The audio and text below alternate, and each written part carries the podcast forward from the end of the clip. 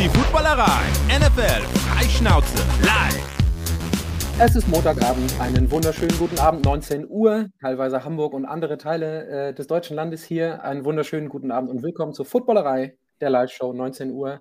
Woche 4 ist in the books äh, mit dem Ausblick auf Woche 5 und dem, was wir aus Woche 4 mitnehmen, melden wir uns live wie immer. Grüße gehen raus an alle Leute, die uns live zugucken bei YouTube und auch bei Twitch. Beteiligt euch bitte auch heute wieder rege an den Diskussionen, die wir hier haben. Ähm, ihr wisst, ihr seid der Grund, warum wir das Ganze hier überhaupt veranstalten. Also je mehr ihr teilnehmt, desto mehr Bock macht es für euch und für uns. Einen wunderschönen guten Abend oder einen wunderschönen guten, wann auch immer ihr das hört, an die Leute, die hinterher das Ganze auch als Podcast beim, wie sagt man immer so schön, Podcast-Dealer ihres Vertrauens hören. Einen schönen guten Abend, einen schönen guten Tag. Ähm, wen haben wir heute mit dabei? Ich bin Patrick, hallo, mit dabei. Ich gehe, was ich hier sehe, von links nach rechts gerade, Daniel in Hamburg. Moin. Moin, freut mich. Ebenfalls in Hamburg, Sebastian, auch moin. Hallo moin. Und die Mützengang komplett macht heute wieder, wie es sich für 19 Uhr am Montagabend gehört, äh, in seinem Bett. Coach Schuhan, einen wunderschönen guten Abend. Einen wunderschönen guten Abend, ich grüße euch. Das sind nicht die Mützengang, sondern die Kappengang. Drei, drei Viertel Kappe, einmal Mütze oder Beanie oder wie man es wie auch immer nennen möchte. Ähm, schön, dass ihr alle mit am Start seid. Grüßt euch, einen wunderschönen guten Abend. Was machen wir heute? Ich habe es gerade angekündigt, so wie die letzten Wochen auch. Wir kehren zusammen, was aus Woche 4 übrig bleibt. Das ist auch dieses Mal, weil die NFL, ich ist vielleicht so eine Sache, auf die man am Anfang vielleicht einmal äh, gleich eingehen könnte. Die NFL macht es nicht langweilig. Also sind noch, noch nicht so viele große Trends erkennbar. Da gehen wir gleich in Ruhe drauf ein. Vorher ein paar Ankündigungen. Die aller, allererste ist, wir starten eine Rabattaktion bei uns im Shop. 15% auf den, und wenn Chris jetzt schnell genug ist, die, das Visual einzublenden, da ist es, dann äh, kann ich sogar auch den Code soufflieren. 15% ab jetzt bis Freitag auf alles, wie man so schön sagt, im Footballerei-Shop mit dem Code FBEI15, also Footballerei abgekürzt 15 und die 15 ausgeschrieben, also FBEI15. Gilt für alle ab jetzt bis Freitag. Viel Spaß. Ähm, kleines Giveaway für euch von uns. So rum ist es richtig formuliert.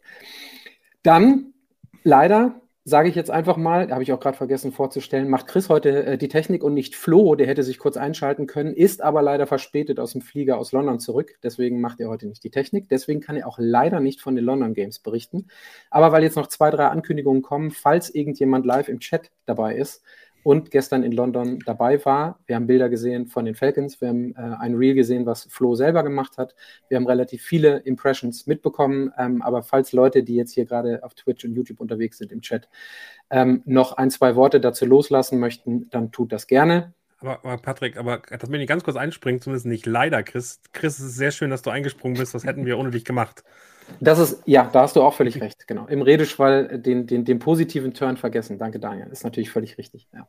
Sonst, nicht, dass, nicht, dass Flo mir, äh, nicht, dass Chris mir hier gleich irgendwie die Lampen und oder die, das Internet abdreht und ich hier irgendwie. Macht dir ein lustiges Bärtchen ins Gesicht und, und, und Naja, also die, die Hasenohren die Remo 2.0 Nummer, die Flo mit ihm immer durchzieht, äh, was Remo noch nicht, die, die, funktioniert ja ganz gut. Also schön irgendwie so ein bisschen, äh, wie nennt man das, Contemporary Art mit ein bisschen Pixeln dabei oder so, das steht ja, steht ja eben ganz gut. Also ja, das stimmt. Also danke, dass Chris eingesprungen ist, weil Flo noch unterwegs ist. Dann haben wir aber niemanden, der quasi live ähm, von vor Ort berichten kann von gestern. Ansonsten, äh, was sich auch lohnt, äh, gerade immer noch unterwegs, ähm, weil heute Abend das zweite Spiel im MetLife Stadium nach gestern Abend Chiefs gegen Jets Heute Abend die ähm, Giants gegen die Seahawks. Die Footballerreise mit Nico äh, und den ganzen Leuten, die da mitgefahren sind, sind unterwegs. Auch sehr schöne Eindrücke.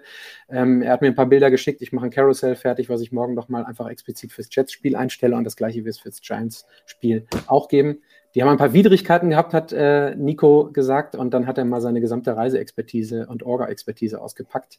Äh, sie haben noch ein Spiel zwischendurch irgendwie reingeschoben, weil der Flieger verspätet war und sie ein bisschen äh, Layover hatten. Ähm, ganz witzige Geschichten. Aber so wie ich das mitbekommen habe, fühlen sich alle super wohl und die Bilder von gestern sehen äh, richtig, richtig gut aus. Nicht nur ähm, wegen Taylor Swift, sondern auch generell. So, jetzt gucke ich auf meinen schlauen Zettel und ich glaube, ich habe jetzt erstmal genug geredet, weil das alle Ankündigungen waren. Jetzt ähm, würde ich, es sei denn, ich gucke hier bei uns in die Runde, jemand hat noch was, würde ich anfangen mit den Themen, die diese Woche wir aus dem Sonntag mitgenommen haben. Und zwar fangen wir an mit einem Team, das sprichwörtlich auf der wichtigsten Position ein bisschen durch die Liga humpelt und gestern dabei mehr gestolpert als gehumpelt ist. Und äh, das könnte bedeuten, dass die Saison allmählich ein bisschen vorbei ist. Und ich spreche von den Cincinnati Bengals, die so vielversprechend waren, aber auf der wichtigsten Position des Sports kränkelt es ein wenig und das ist äh, Joe Burrow. Und deswegen stellt sich die Frage, was machen die Bengals jetzt? Wir glauben, ich glaube, die Saison ist vorbei. Deswegen, lieber Daniel, wie schätzt du das ein und was denkst du? Müssen die Bengals irgendwie zu härteren Maßnahmen greifen oder ist es einfach damit getan, dass du jetzt deinen Franchise QB ein paar Wochen auf die Bank setzt, die Saison zusammenfaltest und nächste Saison wiederkommst und sagst, hey, weißt du was, wir machen das Ganze nochmal und hoffen darauf, dass Joe Burrow gesund ist? Ja, ich glaube, die Situation ist erstmal völlig absurd. Also wir haben die gleichen Personen da, wir haben die gleiche Situation da wie letztes Jahr. Die O-Line soll sogar verstärkt worden sein ähm, in, in, der Offseason. Wir kommen dahin und diese Offense funktioniert überhaupt nicht. Und ja, Joe Burrow hat ein bisschen äh, Probleme, kann sich nicht bewegen. Äh, wir haben letztes Jahr gesehen, für den Patrick Mahomes auf einem, einem Bein, die den, den, Super Bowl gewonnen hat. Also am Ende ist es völlig unverständlich, dass dieses Team so schlecht ist. Und äh, wenn man sich das anguckt, ist es ja gar nicht Joe Burrow nur, sondern T. Higgins liefert aktuell überhaupt nicht ab. Die O-Line lässt unfassbar viele Sacks und Quarterback-Hits zu. Und äh, die Coaches haben auch bisher, gerade, und da bin ich gleich gespannt, was Schuhen sagt, Zach Taylor, Brian Callahan haben einfach keine, keine Antworten aktuell. Also ähm, am Ende hat man das Gefühl, die haben Joe Mixon da, der, glaube ich, über fünf ähm, Yards pro Carry aktuell macht und die lassen ihn nicht laufen, die lassen ihn nicht richtig von alleine. Und ähm, da muss man mal sagen, okay, das ist irgendwie das Team, was man da erwartet hat. Das ist bisher überhaupt nicht auf dem Platz. Und äh, wenn man jetzt sieht, dass man seinen Franchise-Quarterback hat, der da über den Platz humpelt, der eine Verletzung hat, die immer wieder aufbrechen kann, muss man ganz klar sagen, stopp, ähm, gebt diese Saison ab. Äh, vielleicht kriegt ihr noch gute Verstärkung, kriegt noch einen starken Receiver für die nächsten fünf Jahre, den ihr äh, im, im, im, Draft euch holen könnt. Aber ich glaube, es macht in diesem Moment keinen Sinn mehr zu hoffen, noch irgendwie in Richtung Playoffs zu kommen, sondern diese Saison ist für mich ab diesem Zeitpunkt für die Bengals vorbei. Ende, finito. Wie seht ihr es? Ja, es ist schon, ist schon bitter und deine Erkenntnis scheint auch wirklich äh, die richtige zu sein. Also der einzige positive äh, Spieler, der mir für mich herausstach in dem letzten Spiel äh, gegen die Titans, war eben Joe Mixon, der, wie du, wie du schon richtig erkannt hast, 4,8 Yards im Schnitt erlaufen hat, auch in dem Spiel. 14 äh, für 67 Yards und der fiel mir auf als einer, ein Aktivposten. Der Rest war okay, war geschuldet einer guten äh, Defensive Front der Titans, die an diesem Tag auch wirklich mal sich gezeigt hat und äh, auch mit viel Spielfreude ans ging. Also die Abwehrreihe der Titans hat mir sehr gut gefallen in dem Spiel und es war keine Freude anzusehen, was da mit Joe Burrow hinten passiert ist. Aber natürlich ist das äh, beängstigend zu sehen, ein, ein Quarterback, der da, der schon angeschlagen ist, dass der so alleine gelassen wird. Äh, die O-Line war ein Fixpunkt, war, war wo investiert wurde, aber es geht eben auch darum, dass der Quarterback mit dem Kopf dabei ist. Also Joe Burrow settet die Protections, Joe Burrow muss äh, auch antizipieren, wo die, wo die Pressure herkommt und das hat er auch nicht gut gemacht. Also der wirkt auch sehr zerfahren. Der wirkt nicht wie der alte Joe Burrow für mich und es ist Zeit für mich auch zu, also ich mir ist im Spiel aufgefallen, oder ich hätte im Spiel gesagt zu mir, zu mir selber, okay, der muss jetzt auf die Bank, ich muss den Mann schützen für, für den Rest, äh, der, der Junge hat noch eine lange Karriere vor sich. Die Titans waren an diesem Tag einfach sehr viel zickiger, haben sehr viel besser gespielt, über ihre Verhältnisse gut gespielt im Angriff. Die Abwehr ist ja auch ein Thema, die sich ja gleich einreiht bei den Bengals äh, mit, mit der Average Play. Muss man ganz ehrlich sagen, das war eine der schlechtesten Angriffsreihen, äh, äh die, die, in der NFL rumrennen. Die Titans und die O-Line ist bekannt als eine der schlechtesten O-Lines und du kriegst Zero Pass Rush hin, du kriegst, äh, du kriegst kaum Pressure auf Tannehill, ähm, der da auch super die Bälle verteilt hat. Also ja, für ihre Verhältnisse im Angriff Titans sehr gefällig, haben genommen, was ihnen gegeben wurde. Und ich hatte das Gefühl bei den Bengals, alle reihen sich ein an den, in den schlechten Tag. Und ähm, das war also schon vom Anfang an mit dem ersten Field Goal ging das schon los an der Drei-Yard-Line. Also für mich ist das, war das da schon so ein bisschen, äh, was, was denken die, was da heute passiert? Und nochmal, gute Defense, ist, dem ist natürlich auch geschuldet, dass viel Pressure da war. Aber das ist nicht der Joe Burrow, den wir kennen. Und ich habe Angst um den. Der muss mal jetzt irgendwie ein paar Wochen Luft holen können. Das wird sie die Saison kosten, aber ich glaube, das ist es wert für so einen Franchise-Quarterback. Ich glaube, sie haben einfach auch den Zeitpunkt äh, so ein bisschen verpasst, wo sie ihn hätten sitzen lassen können, weil ich bin der Meinung, sie haben ihn zu früh wieder reingeschmissen. Ähm, Preseason hat er ja komplett ausgesetzt und so weiter. Ähm, aber du hättest auch zum Saisonstart eventuell einfach sagen müssen, okay, wir lassen Burrow jetzt einfach noch mal ein bisschen draußen, damit er eben nachher in der Phase, wo es wirklich drauf ankommt in der Saison, zur Verfügung steht. Ähm, wir haben auch darüber schon ein paar Mal gesprochen, dass äh, dieser Cast, den die Bengals da jetzt zusammen haben, wahrscheinlich das letzte Jahr so zusammen sein wird. Von daher wird das eventuell wirklich Sinn machen, zu sagen, okay, wir, wir schonen Burrow jetzt und gucken dann eben, ob wir wirklich nächstes Jahr im Draft wieder weiter oben äh, picken können. Und dann kannst du eventuell einen der Top-Receiver dir holen, um eine dann entstehende Lücke, äh, die wieder aufzufangen und äh, dann im kommenden Jahr nochmal neu anzugreifen, weil das wird jetzt mit 1 zu 3 das wird einfach schwer, das Ganze wieder aufzuholen. Naja, vor allen Dingen hast du ja gerade nicht die Perspektive, dass irgendwer gesund wird. Ne? Also ich kenne es ein Stück weit eben bei meinen Jets, wenn es nur der Quarterback wäre und die O-Line und das Coaching gut ist, dann läuft das alles. Moment, ich muss hier, äh, genau so, ja.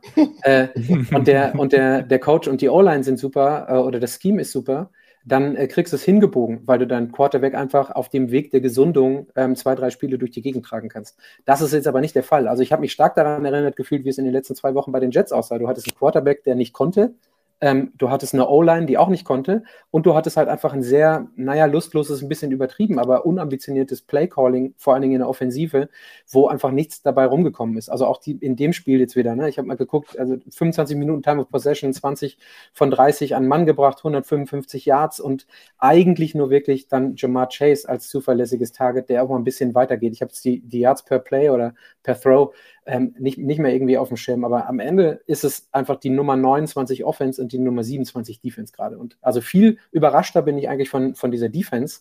Ähm, das wäre noch so eine Frage in, in, in Schuhans Richtung gewesen. Ist es auch einfach so, dass die Schulter dann einfach zu, zu voll geladen wird, wenn du wirklich von der Offense, so Stichwort Complementary Football, einfach keine, keine Entlastung schaffst oder die Defense halt einfach irgendwann zu lange auf dem Feld ist? Wobei fairerweise muss man gestehen, das sah gestern ab dem, nein, nicht ab dem ersten Snap, aber ab dem ersten, zweiten Drive nicht gut aus. Ne? Also es war nicht so dolle. Ja, die, die Bengals gelten ja auch als, als ein Team mit einer guten Defense. Also, äh, dass Derrick Henry da jetzt 122 Yards erläuft, das hätte ich jetzt nicht erwartet. Das ist ja eine, eine eigentlich eine, eine, gute Defense im, im, im Schnitt in der NFL und das war schon enttäuschend zu sehen. Aber besonders auch, dass im Tannehill da teilweise schalten und walten konnte. Wenn du dir, wenn du vergleichst den Pass Rush, den die Titans generiert haben, bei Burrow, das war ja, das war ja Carnage. Das war ja, der hat ja den Ball gefangen und dann war um ihn herum ein Chaos. Das war, äh, das war schon beeindruckend zu sehen, während, während Tannehill da relativ viel Zeit hatte. Und das hätte ich mir genau andersrum vorgestellt in diesem Spiel. Ähm, aber auch, auch, du hast angesprochen, das Spielsystem. Äh, die Bengals, die Offense der, Beng der, Bengals wird ja nicht erst seit heute kritisiert. Also das, das geht ja schon seit ein, zwei Saisons so, dass die als relativ simpel gelten und Jama Chase hat ja auch den einen Spitznamen, ich glaube Slant Chase oder so. Also schau dir mal die Completions an von Jama Chase. Der hat ja, der fängt ja fast immer nur Slants oder Verticals. Das ist ja so sein Ding. Und wenn, und, und ich habe mir den, den Spaß mal gemacht und bin bei diesem Spiel mal zurück und habe mir mal seine Completions angeschaut. Das sind Slants. Das sind, das ist, was er macht. Und das ist natürlich zu einfach. Sie haben angefangen, ihn jetzt mal auf Position 3 zu setzen bei einer Trips-Formation mit drei Receivern, war er nicht immer der Äußerste, sondern eben auch mal der Innere. Das ist ja, das kam ja gleich in den Medien in, in Cincinnati einem einem Erdbeben gleich. Oh mein Gott, Jamar Chase wird jetzt bewegt äh, und sein Talent wird auf andere Positionen gepackt. Was ja einen riesen Unterschied macht, wenn ein Chase Nummer drei ist in Trips, also in drei Receiver-Sets, weil er dann gegen Linebacker spielt oder Nickelbacks oder was auch immer. Das ist ein anderer, du kannst nicht Game Planning gegen ihn. Und ähm, das, diese Kritik gibt es schon häufig. Und wenn du das nicht änderst und immer weiterhin das spielst mit einem angeschlagenen Barrow, dann ist das vielleicht das Produkt, was wir jetzt sehen auf dem Feld. Das ist eben, äh, die, die, die NFL ist brutal. Die Abwehrreihen adaptieren so schnell. Äh, das haben wir auch bei Miami jetzt gesehen an diesem Wochenende. Daniel, weil du wahrscheinlich mit deinem Team und den Erwartungen dahinter am nächsten dran bist, will ich dich jetzt abschließend nochmal aus. Die Saison wird in Anführungsstrichen hergeschenkt. Jeder vernünftige Football-Fan kann einsehen, wieso, was macht das mit der Fanbase. Also ähm, nicht, nicht, dass man irgendwem was wünscht und äh, die, die Bengals können auch, je nachdem, was sie machen, natürlich nochmal irgendwie eingreifen. Aber wenn wir uns erinnern, auch an unsere Previews, dann ist es so, Platz 1, 2, ja, Bengals, Chiefs, vielleicht danach dann irgendwie äh, die Bills in der, ähm, in, der, in der AFC. Wie sieht das aus da bei Cincinnati? Sagen die, okay, jetzt müssen wir auch mal folden und abwarten, dass nächstes Jahr besser wird? Oh, das weiß ich gar nicht. Ich glaube, bei unserer Community können wir gleich nochmal reingucken. Das sind ganz, ganz schöne Beiträge nochmal in die Richtung gehen, glaube ich, auch von, von Bengals-Sympathisanten. Ich glaube, dass die Bengals-Fans ähm, schon ähm, eine Erwartungshaltung haben nach den letzten Jahren. Und ich glaube, dass da richtig Feuer drin ist. Also im Team, äh, das hat man ja gestern gesehen, also am Ende, wenn die Spieler dann so ein bisschen gegen die eigenen, gegen den eigenen Quarterback schießen, dann hat das ja was zu sagen. Und wenn Jamar Chase dann sagt, äh, I'm, I'm fucking open äh, die ganze Zeit und immer, ähm, dann, dann ist das eine Aussage, die da getroffen wird und jemand, der frustriert ist. Das kann gegen den Quarterback sein, das kann auch gegen den Coach oder gegen den OC sein, aber da ist eben eine Unzufriedenheit drin, weil man es gewohnt ist, zu performen, zu gewinnen, vorne mit dabei zu sein. Und ich glaube, das löst was aus. Und ich glaube auch, das jetzt so weitermachen und sich durchwursteln oder versuchen so durchzuwursteln, dazu führt, dass du die Fans auch teilweise verlierst, dass da eine Negativität entsteht, die du nicht haben möchtest, dass natürlich auch im, im Staff insgesamt da was passiert. Ähm, und ähm, also ich bin ja gespannt, der Lou Am Am Amaro, glaube ich, äh, der, Anurumo. Anurumo, genau, der, der ist ja schon lange ein Kandidat für einen Headcoaching-Job. Wenn das jetzt so nicht läuft und er nicht weiß, wie es weitergeht, bin ich mir ziemlich sicher, dass der weg ist. Also du wirst am Ende einen kleinen Retool haben wir es, glaube ich, bei den Chiefs letztes Jahr genannt, äh, wirst du haben müssen. Ich würde nicht von Rebuild reden und es kam jetzt auch in den Kommentaren, hey, am Ende Joe Burrow wegtraden und sich dafür Keller Williams holen. Never ever. Also das ist ein unfassbar guter Quarterback, aber du musst um diesen Quarterback eben die Waffen setzen und, und aufbauen und ähm, das fehlt mir so ein bisschen ähm, und irgendwie ist dieses Jahr da was schiefgegangen. Ich glaube wirklich, also ich bin nicht der Meinung, Sebastian, dass, dass zum Beispiel Joe Burrow zu früh wieder reingegangen ist. Das Risiko musst du eingehen, wenn du dir den Schedule anguckst. Du musst in der Division am Anfang die Dinger gewinnen, um da sicher durchzugehen. Dafür ist die NFL zu stark und zu schwierig. Das Risiko bist du eingegangen. Das war wahrscheinlich kalkuliert. Die Mediziner werden gesagt haben, ist in Ordnung. Aber am Ende ähm, äh, keine Ahnung, hast du da Pech gehabt und dann muss man eben bittere Entscheidungen treffen, um langfristig erfolgreich zu sein. Wenn die jetzt so weitermachen und äh, irgendwie dann rumwursteln und ein paar Spiele holen, dann gehen sie hinterher mit sieben Siegen aus der Saison raus, schaffen die Playoffs nicht und können dann Platz äh, 17 äh, draften. Das macht da auch keinen glücklich. Gleichzeitig verlieren sie wahrscheinlich T. Higgins, weil sie den nicht bezahlen können und müssen gucken, wie sie diese ramponierte O-Line irgendwie hinbekommen. Und die Defense, wenn du dann DC verlierst, sieht auch wieder ganz anders aus. Also ich finde, da sind extrem viele Fragezeichen bei den Bengals, die jetzt deutlich früher klar werden als äh, eigentlich da. Und darum muss man sich eigentlich ist der, ist der am Ende jetzt der GM gefragt, der sagen muss, wir müssen uns für die nächsten Jahre gut aufstellen. Und das ist natürlich bitter in so einer Saison, aber am Ende, glaube ich, sind sie da angekommen wo der GM vielleicht weniger gefragt ist, weil der GM gleichzeitig auch der Head Coach ist, wechseln wir mal das Team und kommen zum nächsten Thema. Also du hast mehrere Sachen wunderbar. Lass uns, lass uns gerne die Community nochmal mit ja, reinnehmen. Ja, das wär, da wäre ich ganz, ja, ganz mit, glücklich drüber. Nimm mit, ich habe ich hab genau. gerade parallel nicht geguckt. Ich wollte Jonathan Horst nochmal nennen, hat nichts damit zu tun, aber der wollte gerne Ruhr, Phoenix, Bochum, da freust du dich, äh, Patrick, wahrscheinlich. Äh, die sind nämlich im Quadball, ehemals Quidditch, äh, gerade deutscher Meister geworden. Also das ist äh, sensationell. Äh, das, da gratulieren wir natürlich sehr, sehr gerne. Jetzt ähm, brauche ich, jetzt brauch ich, den, jetzt brauch ich den Soundbit, den wir immer noch nicht haben. Äh, bitte jetzt einmal auf, den, auf das Soundboard drücken und man hört Daniel Jensen. Können wir bitte wieder über Football reden? ich ich wollte es nur erwähnt haben, äh, Julian Horst, dass es damit passiert. ähm, ich finde Christian Vanell ganz spannend. Es fällt den Bengals vielleicht auch deshalb so schwer, weil sie einen der schwächsten Backup-Quarterbacks haben. Ich meine, eigene Wahl und äh, eigene Budgetentscheidung, glaube ich. Hm. Und ähm, genau, dann Lukas Schreivogel, der am besten Joe Burrow im Draft in Picks umwandelt und im Draft 2024 Caleb Williams einen neuen starken Receiver holen. Das ein bisschen geht in die Richtung von letzter Woche und den Vikings. Ähm, da habe ich gesagt, Schuhen, um dich mal mit abzuholen, äh, dass äh, dass ich äh, JJ äh, weggeben würde. Ich würde Jefferson traden und äh, bei den Vikings einen glatten Neuanfang machen, weil ich glaube, dass das Team so nicht mehr erfolgreich wird. Ähm, ich glaube, dass hier ist eine ganz andere Situation und Quarterback und Wide right Receiver, egal wie gut, sind nicht vergleichbar.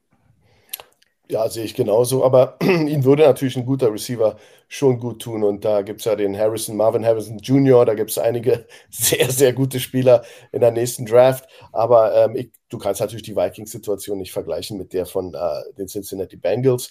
Das fängt schon beim Quarterback an, wo ich schon Riesenunterschiede sehe zwischen beiden äh, äh, Athleten. Aber ähm, ja, man, man hat natürlich dann immer so diese, diese sie, ich glaube mal, viele der Jungs da draußen und Mädels meinen es dann auch nicht so ernst mit, ihrer, mit ihren äh, äh, E-Mails oder Nachrichten, weil sie wissen, dass es relativ unrealistisch ist in, in der heutigen NFL. Da, da kommen so viele äh, Faktoren dazu. Kriegst du, kriegst du den Deal, den du willst? Äh, du, kriegst du die Picks, die du willst? Erlauben dir diese Picks genau die also Jungs? Du redest, du redest über Spieler, oder? Nicht über irgendwelche Fans, die so genau. irgendwas schreiben. Genau, und das ist, das ist natürlich die, die Frage. Also von daher, ähm, wollen wir jetzt nicht Richtung Vikings gehen, aber ja, das ist sicherlich, äh, sicherlich Sollten nicht die- vergleichbar. Sollten die Bengals darauf kommen, ein paar Picks für ihren Quarterback haben zu wollen, ich würde unter Umständen, jetzt habe ich heute keinen Jets-Hut auf, aber vielleicht würde ich dann Jets-Hut perspektivisch für die nächsten fünf bis sieben Jahre auch mit dem Vertrag in den, also ne, von wegen Joe Burrow und Qualität und bitte lass deinen Franchise-Quarterback nur, weil er mal gerade angeschlagen ist, nicht gehen, äh, es sei denn, er ist unzufrieden und muss unbedingt weg. So, ich hatte es und, nee, sorry, auch da, Daniel, du hattest gerade richtigerweise reingegrätscht, aber jetzt grätsche ich mir selber rein, bevor ich es wieder vergesse und sage vorher einmal Cheers und Cham. Grüße und vielen Dank vor allen Dingen an Köpi. Und diesmal habe ich mir eine leere andere Flasche zum Anstoßen mit dabei gepackt. Cheers. Große Leidenschaft und packende Momente. Genau das wollen wir genießen. Wir feiern Football. Heute ein König.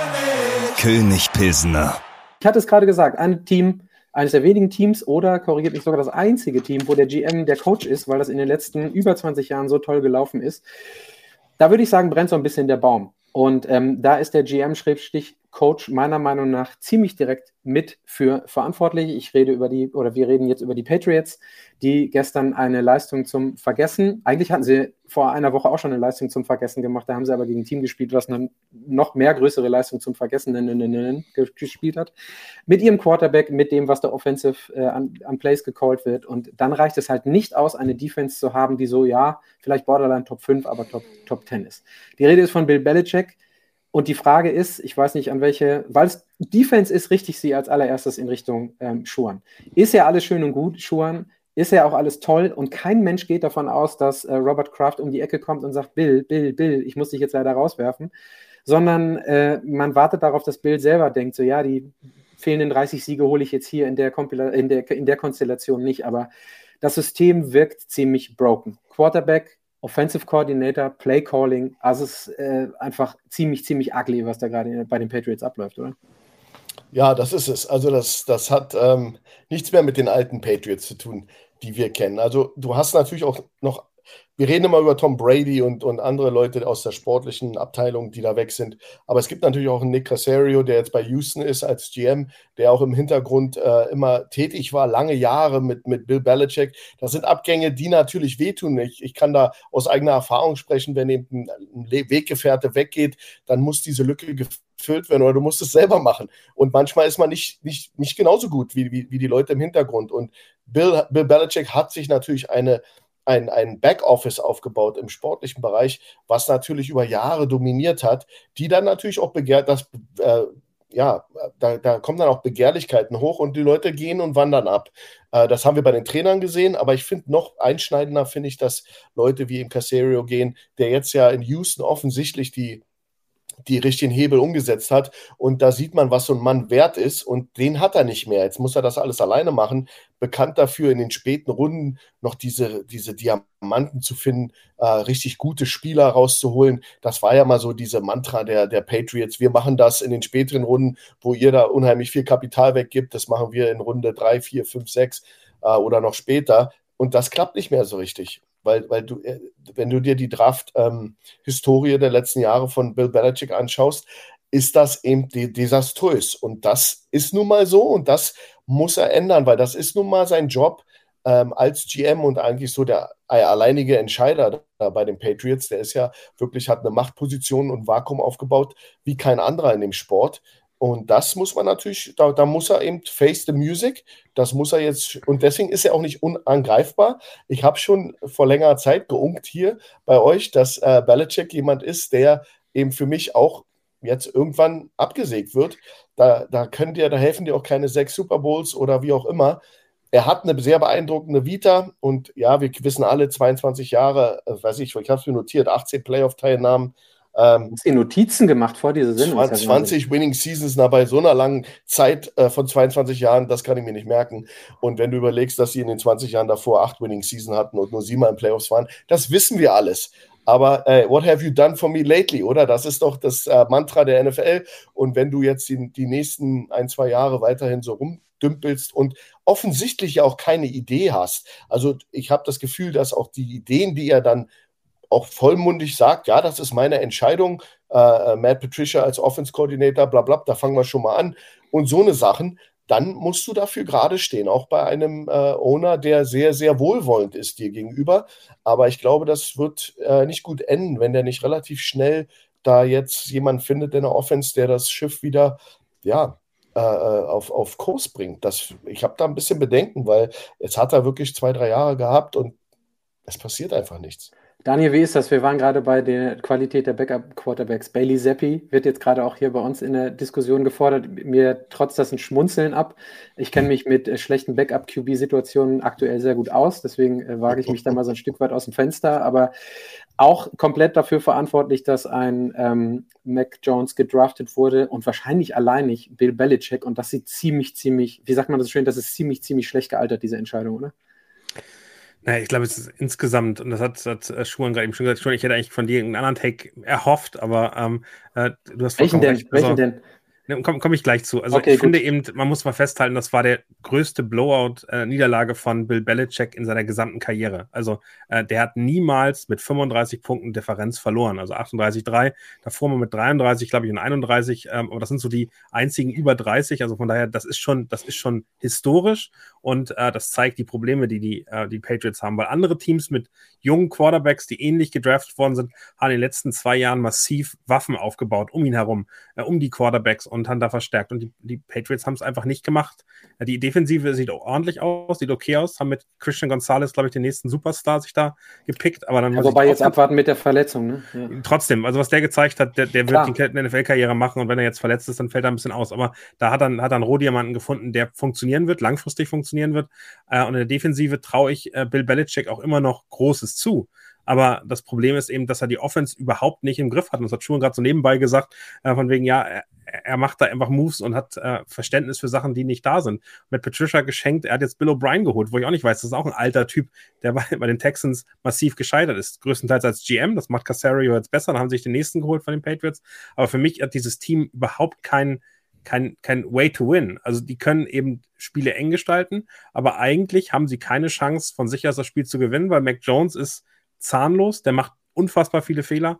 Und äh, für die Dallas Cowboys war das natürlich, also das war ein, ein gefundenes Fressen. Das war ein sensationeller Gegner, um nach der Niederlage wieder hinzukommen. Also bei mir war es in der Red Zone so, dass ich dachte, ich würde einen Play zweimal sehen. Da waren es zwei Interceptions und zweimal ähm, Pick Six für die, für die, für die Cowboys. Habe ich auch lange nicht mehr gesehen, wo ich dachte, ich muss ja mehr aufpassen. Das kann nicht sein, dass ich ans Handy gucke nebenbei, weil ich meine Fantasy-Punkte mit der Dallas Defense checke und dann sind schon die nächsten sechs da. Also es ist wirklich am Ende völlig absurd. Und für mich, äh, also ich, ich finde diese Frage, da können wir gleich mal drauf kommen, Kraft und, ähm, und, äh, und die Patriots ganz interessant, weil ich glaube, dass, dass der ihn nicht rausschmeißen würde. Ich glaube, dass Bill Belichick bald selbst an dem Punkt ist, dass er sagt, ich gehe, das macht keinen Sinn, ich fühle mich nicht. Und ich glaube, es geht nur noch um win winningest Coach äh, of all time und Don Schuler zu, zu, zu picken. Und das fühlt sich irgendwie falsch an. Das könnte noch knapp zehn Jahre dauern. Da ist er einfach zu alt für, wenn er so weitermacht. Aber was ich eigentlich wissen wollte, ähm, Schuhan, und das war am Anfang die Frage, ähm, funktioniert das System Belichick, was gesagt hat, wir brauchen eine Top 3 Defense und wir brauchen dann eine Offense, die ein paar Punkte macht. Funktioniert das in der aktuellen super offensiv äh, gedrehten NFL überhaupt noch? Ist das ein Weg, äh, mit dem du aktuell überhaupt noch ins Super Bowl kommen kannst? Du als Defensivcoach, ich weiß, der brennt dir das Herz, aber trotzdem die Frage, genau deshalb. Ich glaube, ich würde es nie, nie verneinen, weil wenn du, aber da brauchst du wirklich eine Monster-Defense wie Baltimore in, um die 2000 herum.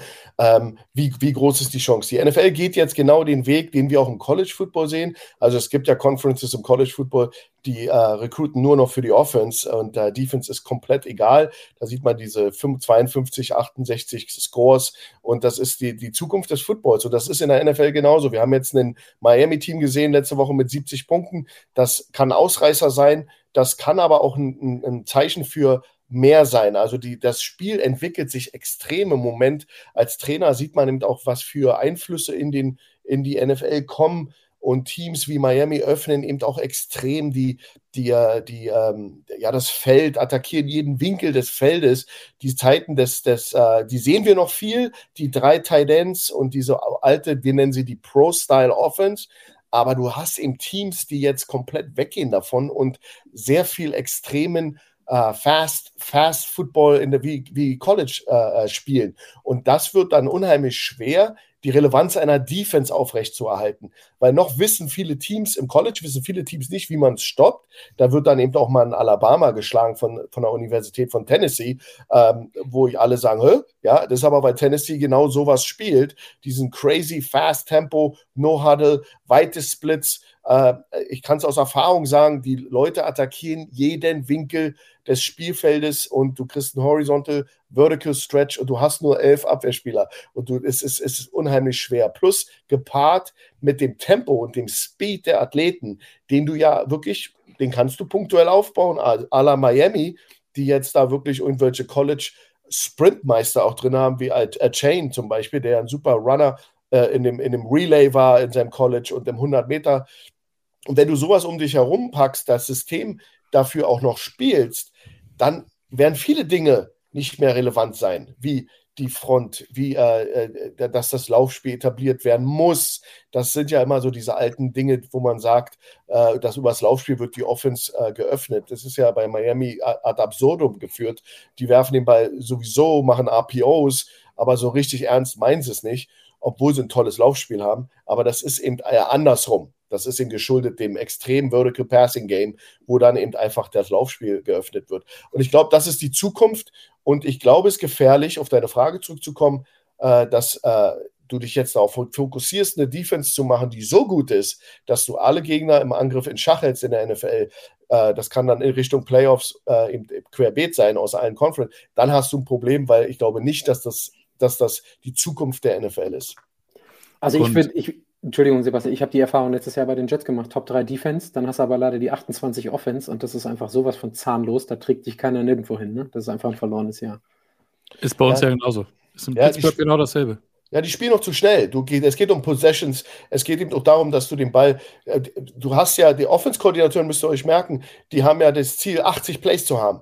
Äh, diese, die diese extreme Offenses spielen, diese Fast Offenses. Deswegen No Huddle, Get on the Line. Und das ist jetzt im College sehr verbreitet. NFL hast du eben noch sehr viele Dinosaurier drin, die noch so an den alten Zöpfen sich festhalten. Aber das ändert sich. Die Leute, die, Gener die junge Generation stößt nach und sie werden eben extrem auch äh, beeinflusst vom College und Highschool Football. Das dürft ihr nicht vergessen. Also so ein, so ein äh, ja, so ein äh, äh, von Kansas City, der Head Coach äh, Reed, der sagt ja, er, er, geht bis in die Highschools und holt sich neue. Äh, neue Zum Hausmeister der Highschool. Ja, der geht und hm. holt sich die, die, die äh, Einflüsse dieser Teams. Ja, weil der, der Football und eine Innovation im Football passieren nicht in der NFL. Das müsst ihr euch merken. Die passieren im Highschool-Football.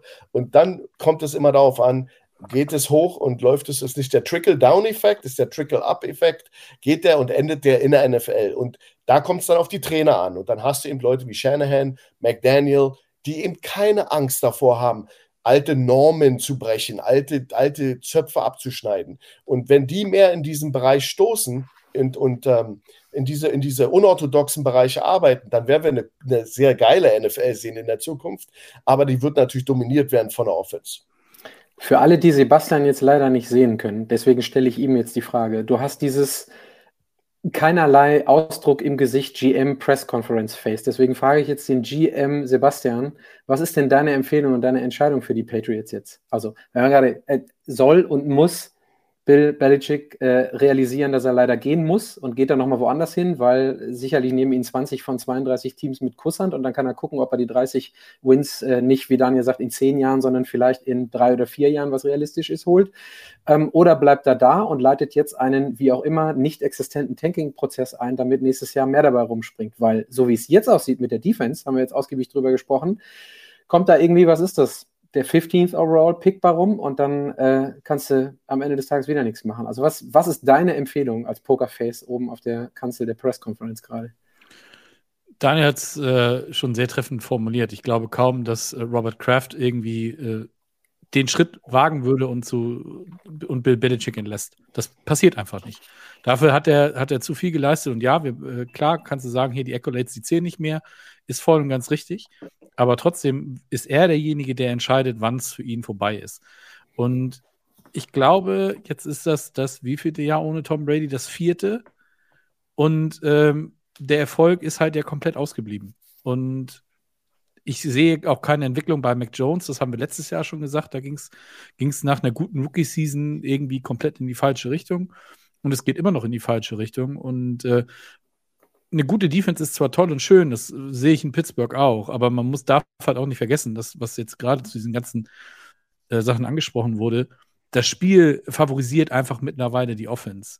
Die, die, die Strafen, die gecallt werden und so weiter und so fort. Das geht ja im Regelfall immer in die andere Richtung. Und dass du dann einfach versuchen musst, da irgendwo auch mitzuhalten und einen neuen Weg zu gehen, das ist unvermeidlich. Ich traue es Bill Belichick aber nicht zu. Und deswegen sollte er sich vielleicht überlegen, ob das jetzt nach diesem Jahr, klar ist dieser, dieser Rekord ist natürlich reizvoll, da brauchen wir uns nicht drüber unterhalten. Aber ich glaube, in seinem Alter kann er dann auch sagen, okay, das war es denn jetzt für mich. Und dann sollte er vielleicht den, den Jüngeren, vielleicht seinem Sohn oder sowas, äh, das Feld überlassen. Große Karrieren enden selten äh, positiv, ist es immer so. Ne? Das Sieht man auch bei den Quarterbacks und so ganz Ja, genau. Das berühmt-berüchtigte eine Jahr zu spät oder vielleicht bei mhm. Belichick die sechs Jahre zu spät, was auch immer. Ähm, ja, gucken. Wir kommen, wir bleiben in der, wir bleiben in der AFC East und kommen äh, zum wahrscheinlich interessantesten Spiel, ähm, was dem, wie ich finde, auch gerecht geworden ist des Wochenendes. Und zwar haben die Dolphins sich mit den Bills darum gekloppt, wer denn, ich glaube nicht nur in der AFC East, sondern auch in der AFC allmählich so jetzt gerade zwischendurch die Hose anhat. Und welch Wunder, welch Wunder, wir haben sie in den letzten drei Wochen immer gefeiert und durchdekliniert. Die Dolphins haben einen Stinker hingelegt. Und äh, auf einmal dreht sich alles komplett um und wir sehen, dass die Dolphins auf dem Boden der Tatsachen anfangen. Und die Frage ist jetzt, sind die Dolphins einfach nur mit Glück in den letzten Wochen und mit dem, was sie am Vorsprung hatten bei dem ein oder anderen Play Call durchmarschiert und kommen jetzt auf den Boden der Tatsachen an? Oder sind die Bills am Ende des Tages wirklich, nachdem sie ein bisschen gebraucht haben, Niederlage gegen die Jets, zweites, drittes Spiel, jetzt auf dem Level? Ich kann mich erinnern, Daniel hat gesagt am Anfang der Saison, ähm, äh, Josh wird MVP, ist richtig, ne, Daniel, oder? Ich habe es nicht falsch Josh Allen, genau. Ja, genau, Josh Allen, ja. Ähm, und ähm, also, wo liegt da die Wahrheit? Ich gehe wieder, na, ich gehe einfach wieder zurück. Ähm, nee, nee, ich gehe zu Daniel. Ich gehe zu Daniel. Wie sieht's aus? Sind die Dolphins entzaubert und kommen jetzt auf den Boden der Tatsachen an oder sind die Bills einfach die Full Force, ähm, die man ihnen auch zugetraut hat? Naja, ich glaube, ich glaube, dass ähm, also am Ende die Dolphins haben ihr erstes Spiel in der Saison mit 36 zu 34 gewonnen gegen die Chargers, die seitdem auch keine Bäume ausgerissen haben. Also ähm, wenn man danach die Patriots sieht, über die wir eben gerade geredet haben, dass die irgendwie sehr weit unten angekommen sind und die Broncos, die mit, ich glaube jetzt, äh, und, und Schuhen wird das hoffentlich gleich bestätigen, schlechteste Defense, äh, die es aktuell in der NFL gibt. Und das, äh, obwohl sie eigentlich traditionell wirklich gute Defenses haben, äh, gerade mit äh, Vic Fangio in der, in der, Vergangenheit, aber die sind einfach gerade unfassbar schlecht. Da muss man natürlich immer auf die Gegner gucken. Gerade am Anfang der Saison sind wir immer ganz schnell dahin, ein Team hochzujubeln, ähm, was vielleicht am Ende einfach einen wirklich einfachen Schedule hat und ein bisschen Glück hatte, auch vielleicht mit Verletzungen und so weiter. Und die mit Dolphins, da sind, glaube ich, mehrere Sachen passiert. Die Buffalo Bills sind nicht einfach nur besser, sondern die Buffalo Bills haben sie gestern ehrlicherweise zerstört. Also das war schon eine klare Demonstration. Die ersten zwei, drei, vier Drives sahen gut aus und danach hat Stefan Dix zusammen mit Josh Allen das schon ziemlich klar übernommen. Und was, was ich eben spannend fand, war, dass die, dass die Defense ähm, wirklich sehr, sehr gut die Dolphins im, im Schach halten konnte. Und das ähm, hätte, ich, hätte man vielleicht andersrum gedacht. Aber für mich hat das sehr viel mit Verletzungen zu tun. Also wenn du die O-Line der Dolphins anguckst, dann ist da plötzlich ein Connor Williams als Center raus. Das ist ein Liam Eichenberg äh, plötzlich drin, der nicht ansatzweise die Qualität hat. Dann ist ein Terran Armstead äh, verletzt, angeschlagen. Ähm, und sowas also das ist immer so wenig, aber es verändert, finde ich, so viel. Also wenn auf den verschiedenen Positionen eben keine gute Tiefe da ist, wenn du keinen wirklich guten Ersatz hast, dann kannst du ganz, ganz schnell da ausfallen. Und ich finde, das ist auch am Cornerback bei den Dolphins zu sehen. Gestern Stefan Dix hat gegen Kader Kohu gespielt. Ähm, und äh, am Ende ist das ein völlig ungleiches Duell. Und ich wundere mich, dass dann eben Vic Fangio nicht sagt, okay, wir ziehen Xavier Howard darüber, damit der ihn eben deckt. Haben sie nicht gemacht und wurden immer wieder und wieder und wieder bestraft. Und das zeigt eben so, dass es eben Kleinigkeiten sind, die in dieser NFL einen riesigen Unterschied machen. Und die Miami Dolphins haben gestern diese Kleinigkeiten nicht richtig hinsetzen können. Und da waren die Buffalo Bills einfach unfassbar gut und äh, da muss man vielleicht auch mal Respekt äh, zollen der Jets Defense, mache ich nicht so oft, Patrick, aber ähm, die haben die Bills und die äh, Chiefs äh, in den letzten vier Wochen einfach schlecht aussehen lassen. Also so schlecht können die nicht sein. Ähm, wirklich spannend, was da passiert wäre, wenn, wenn sich der gute Herr nicht verletzt hätte. Aber ähm, das ist, glaube ich, ein Zeichen ganz klar in die Richtung, ähm, dass du mit den Buffalo Bills wieder rechnen kannst. Und für die Miami Dolphins war das vielleicht das wichtigste Spiel ähm, in, dieser, in dieser Regular Season, weil sie jetzt gecheckt haben, wenn wir eben nicht bei 120 Prozent sind, wenn wir nicht voll da sind, ähm, dann können wir nicht machen. Die können aus diesem Spiel so viel mehr lernen als aus jedem Spiel davor, weil da haben sie ganz klar äh, Grenzen aufgezeigt bekommen. Ist ja leider so, Daniel, also toll mit der Jets Defense, aber ähm, ich muss ja leider der Expertise von Schuhan folgen. Mit dem Defense Wins leider keine Championships mehr. Und äh, hinter der O-Line mit den Playcalls von, oder nicht Playcalls von Nathaniel Hackett, keine Ahnung, was da mit äh, einem gewissen Aaron Rodgers in einem zweiten, dritten, vierten oder in einem Spiel gegen die Cowboys äh, passiert wäre. Sebastian, wenn wir, also das, was, was für mich am beeindruckendsten war, ist, und äh, Daniel hat das so ein bisschen angedeutet, ich meine da eine Dolphins-Mannschaft gesehen zu haben gestern, die eher so auf 80-20 spielt. Und der große Unterschied zu einer wirklich Championship-Caliber-Mannschaft wie den Bills ist, dass die auf 90-10, 95-5 operieren. Und zwar, was die Offensive angeht, die Passempfänger, was vor allen Dingen den Quarterback angeht, der dann nochmal die paar Prozent besser ist. Und ich kann mich erinnern, wir haben letzte Woche in den, in den Kommentaren hier eine Riesendiskussion gehabt, wie gut und schlecht Tua wirklich ist. Und ich finde, Tua ist nicht schlecht, aber ich finde, man hat exakt gesehen, warum Josh Allen nochmal, wie sagt man so schön, Tier 1 Quarterback ist und Tua vielleicht gerne ähm, Tier 2 Quarterback. Aber der konnte da gestern auch nicht wirklich was gegensetzen, oder? Nee, weil er auch das, also ich fand, er hat das erste Mal so richtig, so richtig Druck bekommen und sowas alles, ne? Also das, äh, das war die Wochen vorher war es nicht so. Wie sind ne, Denvers Defense äh, immer hoch gelobt gewesen. Letzte Woche halt einfach äh, eine No-Show gewesen und, und auch die Wochen davor äh, hat der Tour in der Hinsicht halt wirklich, ich will jetzt nicht sagen Glück, aber es hat halt alles gepasst. Und, und ähm, Buffalo, die haben halt, finde ich, immer pro Saison haben die immer so ein, zwei, drei Spiele drin, wo sie eher so nach unten ausschlagen. Das war jetzt am Anfang der Saison, ja, okay, verlierst du das Spiel, blöd gelaufen, aber dann kommen sie halt in so einem Spiel, kommen sie dann auch wieder raus. Sie müssen es halt einfach mal wirklich konstant hinkriegen über die ganze Saison. Und Josh Allen hat gestern wirklich so ausgesehen, der hatte gestern richtig Bock. Der hatte, ich hatte das Gefühl, der wollte Miami eben zeigen, hier, Moment, pass mal auf, ne? Wir sind immer noch da und wir haben euch letztes Jahr, äh, auch wenn es knapp gewesen ist, haben wir euch aus den Playoffs rausgeschmissen und so weiter. Und das wollen wir jetzt alles nochmal bestätigen. Und ähm, dass Buffalo nach wie vor die, die große Nummer in der AFC East ist, das stand für mich vorher auch nicht in Frage. Wie gesagt, Miami ist auf, auf einem sehr, sehr guten Weg. Und wenn das alles passt, dann, dann klickt das und dann funktioniert es und sieht es alles super aus. Aber ja, gestern hast du halt einfach mal deinen dein Lehrmeister äh, getroffen quasi. Und äh, traditionell, äh, was war das? Ich glaube, das war von seinen zehn, vier Touchdown-Spielen oder sowas, hat Josh Allen drei gegen Miami gehabt oder sowas. Kann das sein? Ich meine, so eine Statistik habe ich, hab ich gestern gelesen. Und das sagt halt auch schon eine Menge aus, ne, dass er genau weiß, wie das mit den Dolphins funktioniert. Schuhan, mit Blick auf die Defense, äh, Bene sagt es gerade auch im, im YouTube-Chat, äh, die Defense war gestern einfach nicht gut, hatten einige Verletzungen und klassisch dauert es einfach bei Fangio-Defenses, bis die funktionieren. Jetzt hatten wir in den letzten Wochen eigentlich genau den gegenteiligen Eindruck, dass Fangio so mit der Best Pick war, den du reinholen konntest als äh, Coordinator. Ist das aber auch nochmal das, was ich gerade bei, oder was wir jetzt hatten bei Josh Allen und Tour Unterschied, der Unterschied zwischen einer wirklich Top 3 Defense vielleicht dauerhaft und es kommt ja auch von Miller nochmal wieder bei den Bills zu dem, was man sagen würde, eine decent Defense ist bei, ähm, bei den Dolphins, was dann aber vielleicht genau den Unterschied ausmacht, Platz 1 in der AFC East oder Platz 1, 2, 3 in der AFC Gesamt? Ja, ich würde es auch gerne nochmal alles ein bisschen relativieren wollen. Also wir sind in Woche 4, du hast da zwei, zwei Powerhouses, die aufeinandertreffen. Du hast die Verletzungssituation, ist ein Riesenfaktor gewesen in diesem Spiel. Ähm, ich gebe da Daniel recht, die O-Line der, der Dolphins war nicht wiederzuerkennen. Das muss man einfach auch ganz klar anerkennen, dass da, ich glaube, drei Starter fehlten oder so. Da muss man einfach auch mal äh, drauf hinweisen.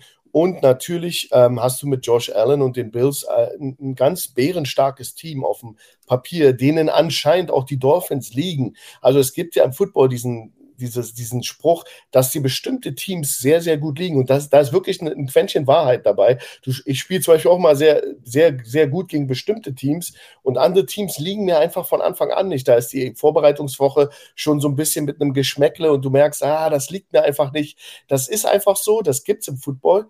Und ähm, die, die Dolphins, naja, die, die waren eben auch angeschlagen, mussten jetzt natürlich auch gegen einen Josh Allen spielen, der auch nach meinem Empfinden mit sehr viel Spielfreude in das Spiel ging. Er meint fünf Touchdowns, 337 Yards total, ist natürlich auch eine, eine, eine, eine Sprache, die, eine, die, die da, die, also ein Ausrufungszeichen, was er gesetzt hat. Anscheinend war er sehr, sehr gut drauf. Das kann natürlich auch daran liegen, dass ihm die, die Dolphins liegen und die Abwehr zum Beispiel auch gar nicht so so äh, hilflos ist gegen wie die Denver Defense, sondern dass die Defense der Bills sehr wohl Mechanismen hat, um diesen Angriff, der ja nicht unbekannt ist, man kennt sich ja in der Liga, äh, um das zu stoppen. Man hat die, die, das Personal, man hat die Leute dafür und ich glaube, das spielt alles eine, eine, ganz große Rolle. Und es ist eben auch unheimlich schwer, ähm, nach, einem, nach einem 70 zu 20 die Mannschaft auf den Boden der Tatsachen zurückzubringen, dass das auch nur eine Momentaufnahme ist.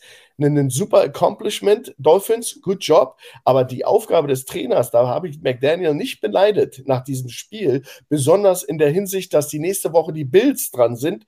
Das war, das ist so schwer, die Leute, die Jungs wieder auf den Boden runterzuziehen. Ich glaube, das war da, da, da musste man wirklich die Leute runterziehen. Und ich bin mir nicht sicher, ob er der, der Typ dafür ist, der die Wahrheit äh, ähm, auch ausspricht. Hat er nicht gestern sogar getanzt irgendwie vor ja, dem Stadion vom Spiel? Da war, es wirkt ja, nicht, als würde er die also, runterholen, sondern eher, als würde er sozusagen die noch aufhypen wollen. Aber fairerweise ist es so, also wie es richtig schlimm laufen kann nach äh, zwei super Performances, ist die Dallas Defense gewesen, ne? Hatten wir gegen die Cardinals. Ja. Die einfach mal komplett. Katastrophe. Das hatten wir letzte Woche 10, 15 Prozent ja. zu wenig gemacht haben und dann ist auf einmal das Tanking Nummer 1 Team äh, ja. haushoch überlegen. Und man muss ja fairerweise sagen, ich, ich fand das Spiel trotzdem interessant. Und das ist so das, was ich so, wenn man rausgeht, weil du jetzt gerade McDaniel erwähnst, ich glaube, der hat noch genügend Pfeile im Köcher. Und das, was McDaniels, äh, McDaniels, McDaniel, nicht McDaniels, in den ersten drei Spielen und auch jetzt Vorsicht. bewiesen hast, ist, dass er nochmal ordentlich was draufgepackt hat. Im Ach, Gegensatz die, zum letzten Jahr. Ne? Die sind immer noch die Dolphins und die werden auch sicherlich noch jemanden richtig den Hintern versohlen.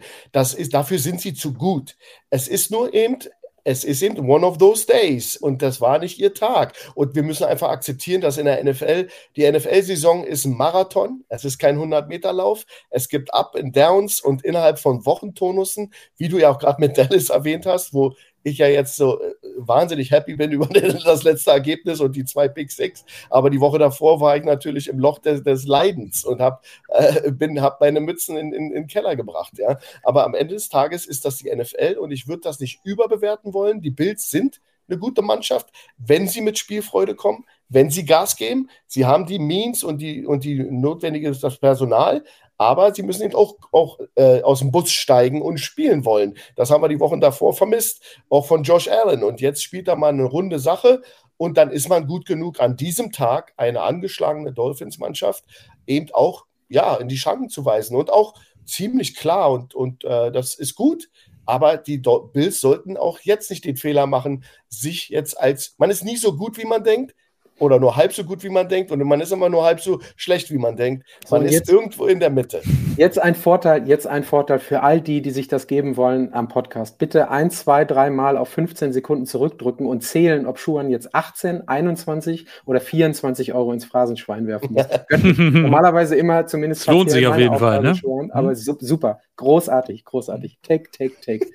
äh, feiern. Wo wir, wo wir gerade dabei sind, dass zwei Powerhouses, du hast es so schön souffliert, ähm, Schuhan, gegeneinander ähm, angetreten sind mit den Dolphins und den Bills, würde ich gleich den Blick erweitern auf zwei andere Mannschaften, die auch ebenfalls die Powerhouses sind. Fragezeichen, Ausrufezeichen. Äh, und zwar möchte ich auf die Eagles und die Chiefs eingehen. Die Chiefs, und ich habe es gerade im Chat gelesen, ja, es werden immer die Jets erwähnt und kein Mensch hätte gedacht, dass die Jets da gestern so einen Kampf hinlegen. Äh, auch wenn wieder der Quarterback derjenige ist, der den Fumble macht und es nicht zu dem äh, Touchdown kommt, der vielleicht sogar die, den Win für die Jets mitnimmt. Und die Eagles auf der anderen Seite, die, wenn ich darauf gucke, vielleicht immer noch nicht ganz verwunden haben, dass der tolle Offensive Coordinator da weg ist, die ähm, schwächeln so ein bisschen durch die Gegend. Und wenn wir uns das jetzt angucken, sind die Eagles und die Chiefs eher so unterwegs wie vielleicht die Bills, dass es ein bisschen stottert? Ähm, oder ist es so wie bei den, bei den Dolphins, dass an dem einen oder anderen Ende, und ich gucke direkt in Chiefs Richtung, wenn ich an Receiver denke, Daniel, dass am einen oder anderen Ende im Roster was fehlt, was zwischendurch in der Saison einmal auf die Füße fallen kann. Ich glaube eben, das ist ähm, eine Gefahr, zu diesem Zeitpunkt schon so gut zu sein wie die, wie die Buffalo Bills oder die Miami Dolphins aktuell. Ich glaube, das ist eine ganz spannende Situation, weil den besten Football musst du nicht im September, Oktober oder November spielen, sondern im Dezember und Januar. Und ähm, das ist, glaube ich, eine Situation, den, ähm, die ganz interessant ist. Im letzten Jahr waren die Buffalo Bills in Woche 6 oder 7 waren das stärkste Team der NFL. Und äh, Josh Allen war prinzipiell zu dem Zeitpunkt äh, der MVP der Liga. Man hat sich leicht an der, an, der Schulter oder am Arm verletzt und plötzlich sah das ganz anders aus. Und das Team hat sich im Laufe der Saison dann mehr oder weniger auseinandergenommen, selbstständig. Ähm, und hat am Ende gegen die Bengals in den Playoffs nicht mehr ansatzweise wie die Bills ausgesehen, die sie im September und Oktober waren. Ich glaube, das ist die interessante Situation, dass gute Coaches, und ich glaube, das hat sehr viel mit Coaching zu tun, das Team im Laufe einer Saison verbessern. Die finden Probleme, die sehen, wo was da ist, die sehen Lücken, die sie irgendwie schließen können und die gucken, wie sie daran arbeiten, im Training, in Spielen, die testen. Und ähm, ich bin immer so ein bisschen überrascht davon, dass wir am Anfang wieder so Teams haben, die so unfassbar gut sind. Vielleicht musst du das in der AFC East auch aktuell in diesem Jahr sein, damit du überhaupt in die Playoffs kommst. Aber ich äh, bin sehr, sehr sicher, dass sowohl die Eagles als auch die Chiefs in acht Wochen ganz anders aussehen, als sie aktuell aussehen. Ich freue mich sehr auf das Spiel Chiefs gegen Dolphins in Frankfurt, weil ich glaube, dass da das aktuell oder immer noch eins der formstärksten Teams auf ein, ein Team trifft, was sich mit dem Gegner steigert. Und ich glaube, da sehen wir andere Chiefs. Und ich glaube, dass die Eagles zu dem Zeitpunkt, obwohl sie jetzt ja 4-0 sind, aber trotzdem haben die nicht einmal richtig gut abgeliefert. Das war gestern ein glücklicher Sieg, wenn äh, Ron Rivera ein bisschen größere Eier hätte und oder Eric Enemy entscheiden lassen würde, dann hätte das Ding anders ausgegangen. Also das muss man ja ganz klar sagen. Also da gehst du doch auf zwei Punkte, oder? Oder Schuhen? Also den ja. Money, den, das Money Down, das, das, das besprechen wir auf jeden Fall nochmal. Da müssen wir nochmal drüber reden. Und der heißt auch noch Riverboat Ron Eben. und es, ja. es, hat diesen und er macht's nicht. Aber ich gebe dir total. Ja, aber ich habe heute in dem Podcast gehört, dass dieser, dass dieser Riverboat Ron Name maximal, maximal ironisch gemeint ist weil er nämlich noch nie jemand war, der diese Sachen ja. gezogen hat. Und ich gucke, äh, Sebastian, ich, ich gucke in der, äh, in der letzten Woche hatten wir es, mehr Love für Sam Howell. Wenn dir mhm. der Junge, nachdem er letzten Woche so gestruggelt ist, einen so unfassbaren Drive hinlegt und quasi über ja. allen Wolken schwebt, dann kannst du nicht sagen, sorry, wir sind alle ein bisschen mhm. gassed und äh, wir, ja. ich habe der Mannschaft nicht zugetraut, dass sie das macht, sondern nee, 50-50 Chance. Und selbst wenn du das Ding dann vergeigst, mit einem Punkt verlierst, dann gehen alle alle Washington Football Team Fans gehen besser gelaunt nach Hause als nach diesem Ding nach hinten raus. Also sorry, absoluter Brainfart.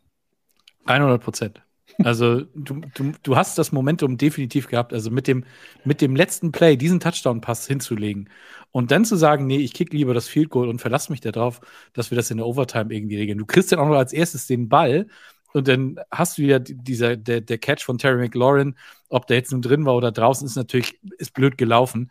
Aber du, wir müssen uns halt auch nichts vormachen, dass Philly dann eben auch, die spielen das Ding eben aus. Die wissen, wir haben den vierten und eins, wir machen diesen Tush-Push, der funktioniert immer. Und er funktioniert halt auch wirklich immer. Und du weißt, dass das kommt in, im Spiel, ich weiß nicht, wie oft kommt das pro Spiel? Viermal, fünfmal oder Viermal so? Viermal converted. Viermal ganz Siehste. schnell. Genau. Und dann musst du einfach, wenn du, du musst wirklich sagen, ach komm, wir versuchen es jetzt einfach. Und niemand wäre dir böse gewesen, wenn du es nicht geschafft hättest beim, bei der Two-Point-Conversion. Also das finde ich wirklich schade, weil Washington hat letztes Jahr auch gegen Philly gut ausgesehen, haben sie sie geschlagen.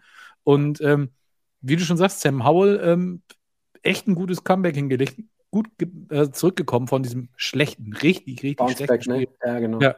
Und äh, der hätte das echt verdient gehabt. Und ähm, ja, so stehst du halt nicht 3-1 äh, zusammen mit den Cowboys und dann eben auch mit den Eagles an der Spitze, sondern nur 2-2 und musst eben sehen, dass du überhaupt äh, im Playoff-Rennen drin bleibst. Schuhan, noch mal einmal, weil wie gesagt, wenn wir dich hier haben, wirst du mit Defense zugepflastert. Wenn du auf die Eagles, die Bills, die Chiefs und die Dolphins, ja genau, so ist richtig, guckst, ich würde jetzt sagen, dass wenn ich äh, auf den tiefen November und den Dezember gucke, also wenn es richtig drauf ankommt, dann hat für mich immer die Mannschaft mit der besten Defense den Vorteil und das wäre für mich Stand jetzt die Chiefs Defense. Äh, Chiefs, die Bills Defense. Entschuldige, was würdest du da sagen? Ich würde sagen, ich vier ist super, trotzdem.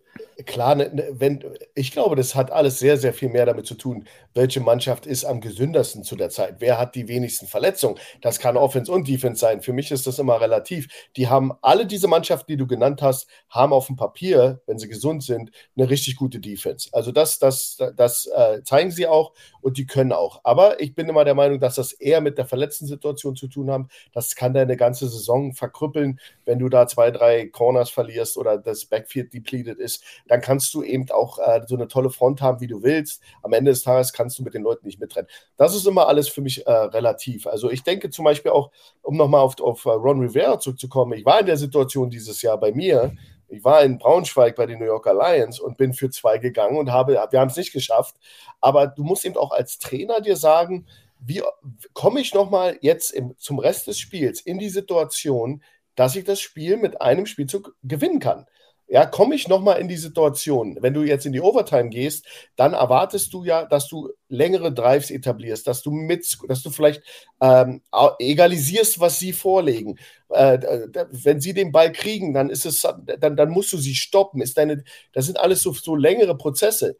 Da hast du ein Play. Ich hoffe, sie waren vorbereitet darauf und trainieren eben diese Plays. Und dann musst du auch diese Chance nutzen. Ist natürlich eine subjektive Meinung von mir, aber ich glaube, wir teilen die alle. Das war die Chance, eine Eagles-Mannschaft. Ich war sehr überrascht, als ich das Spiel gesehen habe, ähm, wie, wie toll die Commanders mitgehalten haben, wie Sam Howell da gespielt hat, teilweise aus Sack sich rausgedreht. Habt ihr das gesehen, wo er sich aus diesem einen Sack rausdrehte? Mhm. Ähm, unglaublich für so einen jungen Mann. Und äh, das musst du als Trainer doch merken. Okay, das ist unser Tag. Das, wir machen Dinge, die wir in den Wochen davor nicht gemacht haben, gegen das statistisch oder auf dem Papier beste Team der NFL. Und da musst du deine Chance nutzen. Das ist meine subjektive Meinung. Und wenn du dann, da gebe ich dir ganz recht, Patrick, wenn du dann verlierst, ist das ein anderes Gefühl, weil du hast dann sozusagen ähm, alle, alle deine Karten auf Rot gesetzt und hast gesagt, jetzt, jetzt kommt das. Und, ähm, und wenn du es schaffst, dann bist du, ist genial. Dann hast du eine Sensation geschafft. Und ich glaube, ähm, die, die brauchst du auch, weil der, der, der Nutzen aus einem Sieg gegen die Eagles, der, der ist nicht aufzuwiegen für die Commanders. Wenn die die Eagles geschlagen hätten, wäre das ein, ein, ein Boost für den Rest der Saison gewesen. Da kommen wir, das ist nämlich. Der wahnsinnig viel wert ist, weißt ja. du? Das ist nämlich der Take, wo wir hin wollten. Erstmal, in erster Linie wissen ja alle, du hast die Two-Point-Conversion genommen, weil du ja ein absoluter Analytics-Freak bist. Also wir wissen, dass du irgendwie quadratische Augen hast, weil du in Computern aber, wohnst, aber, lieber Schulen. Darf, darf, ich da reinspringen? Ja, mach mal. Gestern ist ganz rein. spannend, es gibt ja immer diese, diese Wahrscheinlichkeiten des Sieges. Ähm, mit dem, äh, mit dem Extra-Point, was ich glaube ich bei 47 Prozent die Siegwahrscheinlichkeit der Commanders, mit äh, den zwei, also zwei Punkte zu probieren, war glaube ich 45, 44, 45 Prozent, also gleich niedrig. Ähm, Wieso ist sie so knapp äh, oder wieso unter 50 Prozent? Natürlich, weil es auch ein Tie geben kann, von daher sind wir abgerechnet. Aber es ist eben so, dass sie schon höher war bei einer, einem, äh, also beim ganz normalen ähm, Field Goal. Aber für mich, und das finde ich ganz spannend in der Situation, ist, dass die Aussage von, von Rivera hinterher war, ja, meine Offense war so platt. Äh, dann stehe ich da und denke mir, aber die Defense stand doch auch die ganze Zeit auf dem Feld. Die ist doch genauso platt und die haben gerade einen richtig bösen Touchdown bekommen. Also in dem Moment möchte ich doch auch moralisch den jetzt zeigen, sonst machen wir einen Deckel oben drauf und zeigen euch, dass wir euch ganz platt machen. Und ich verstehe es nicht. Und für mich und, und den Take äh, bringe ich in Richtung äh, Money Downs dann, dann, dann für dich, weil ich glaube, dass das so ein Money Down ist, was ihr auf jeden Fall bei euch in der Sendung mit, mit Coach Max äh, am Ende der Woche hoffentlich besprecht, äh, Schuhan.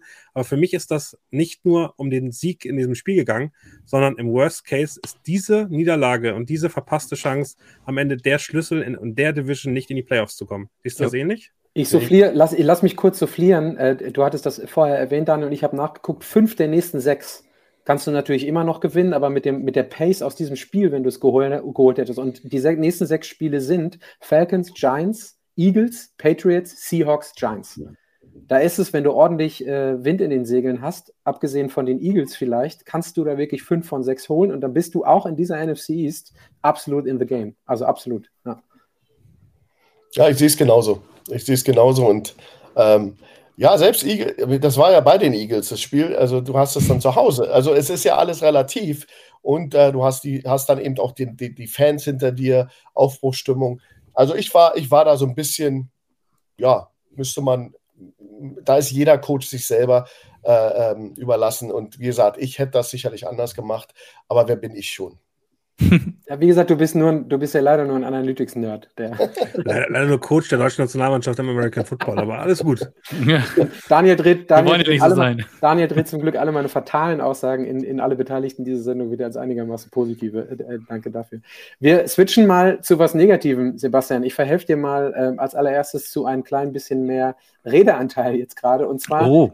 es, gibt eine, es gibt ein Team in Pittsburgh, dem stehst du recht nahe. Ähm, mhm und in den letzten Wochen war das so, ja, mal, mal so, mal so.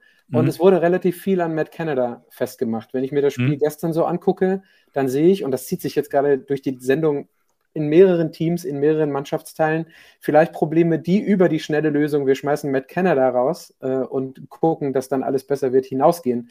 Weil Matt Canada ist, glaube ich, momentan nicht nur das einzige Problem, was die Pittsburgh Steelers haben, oder?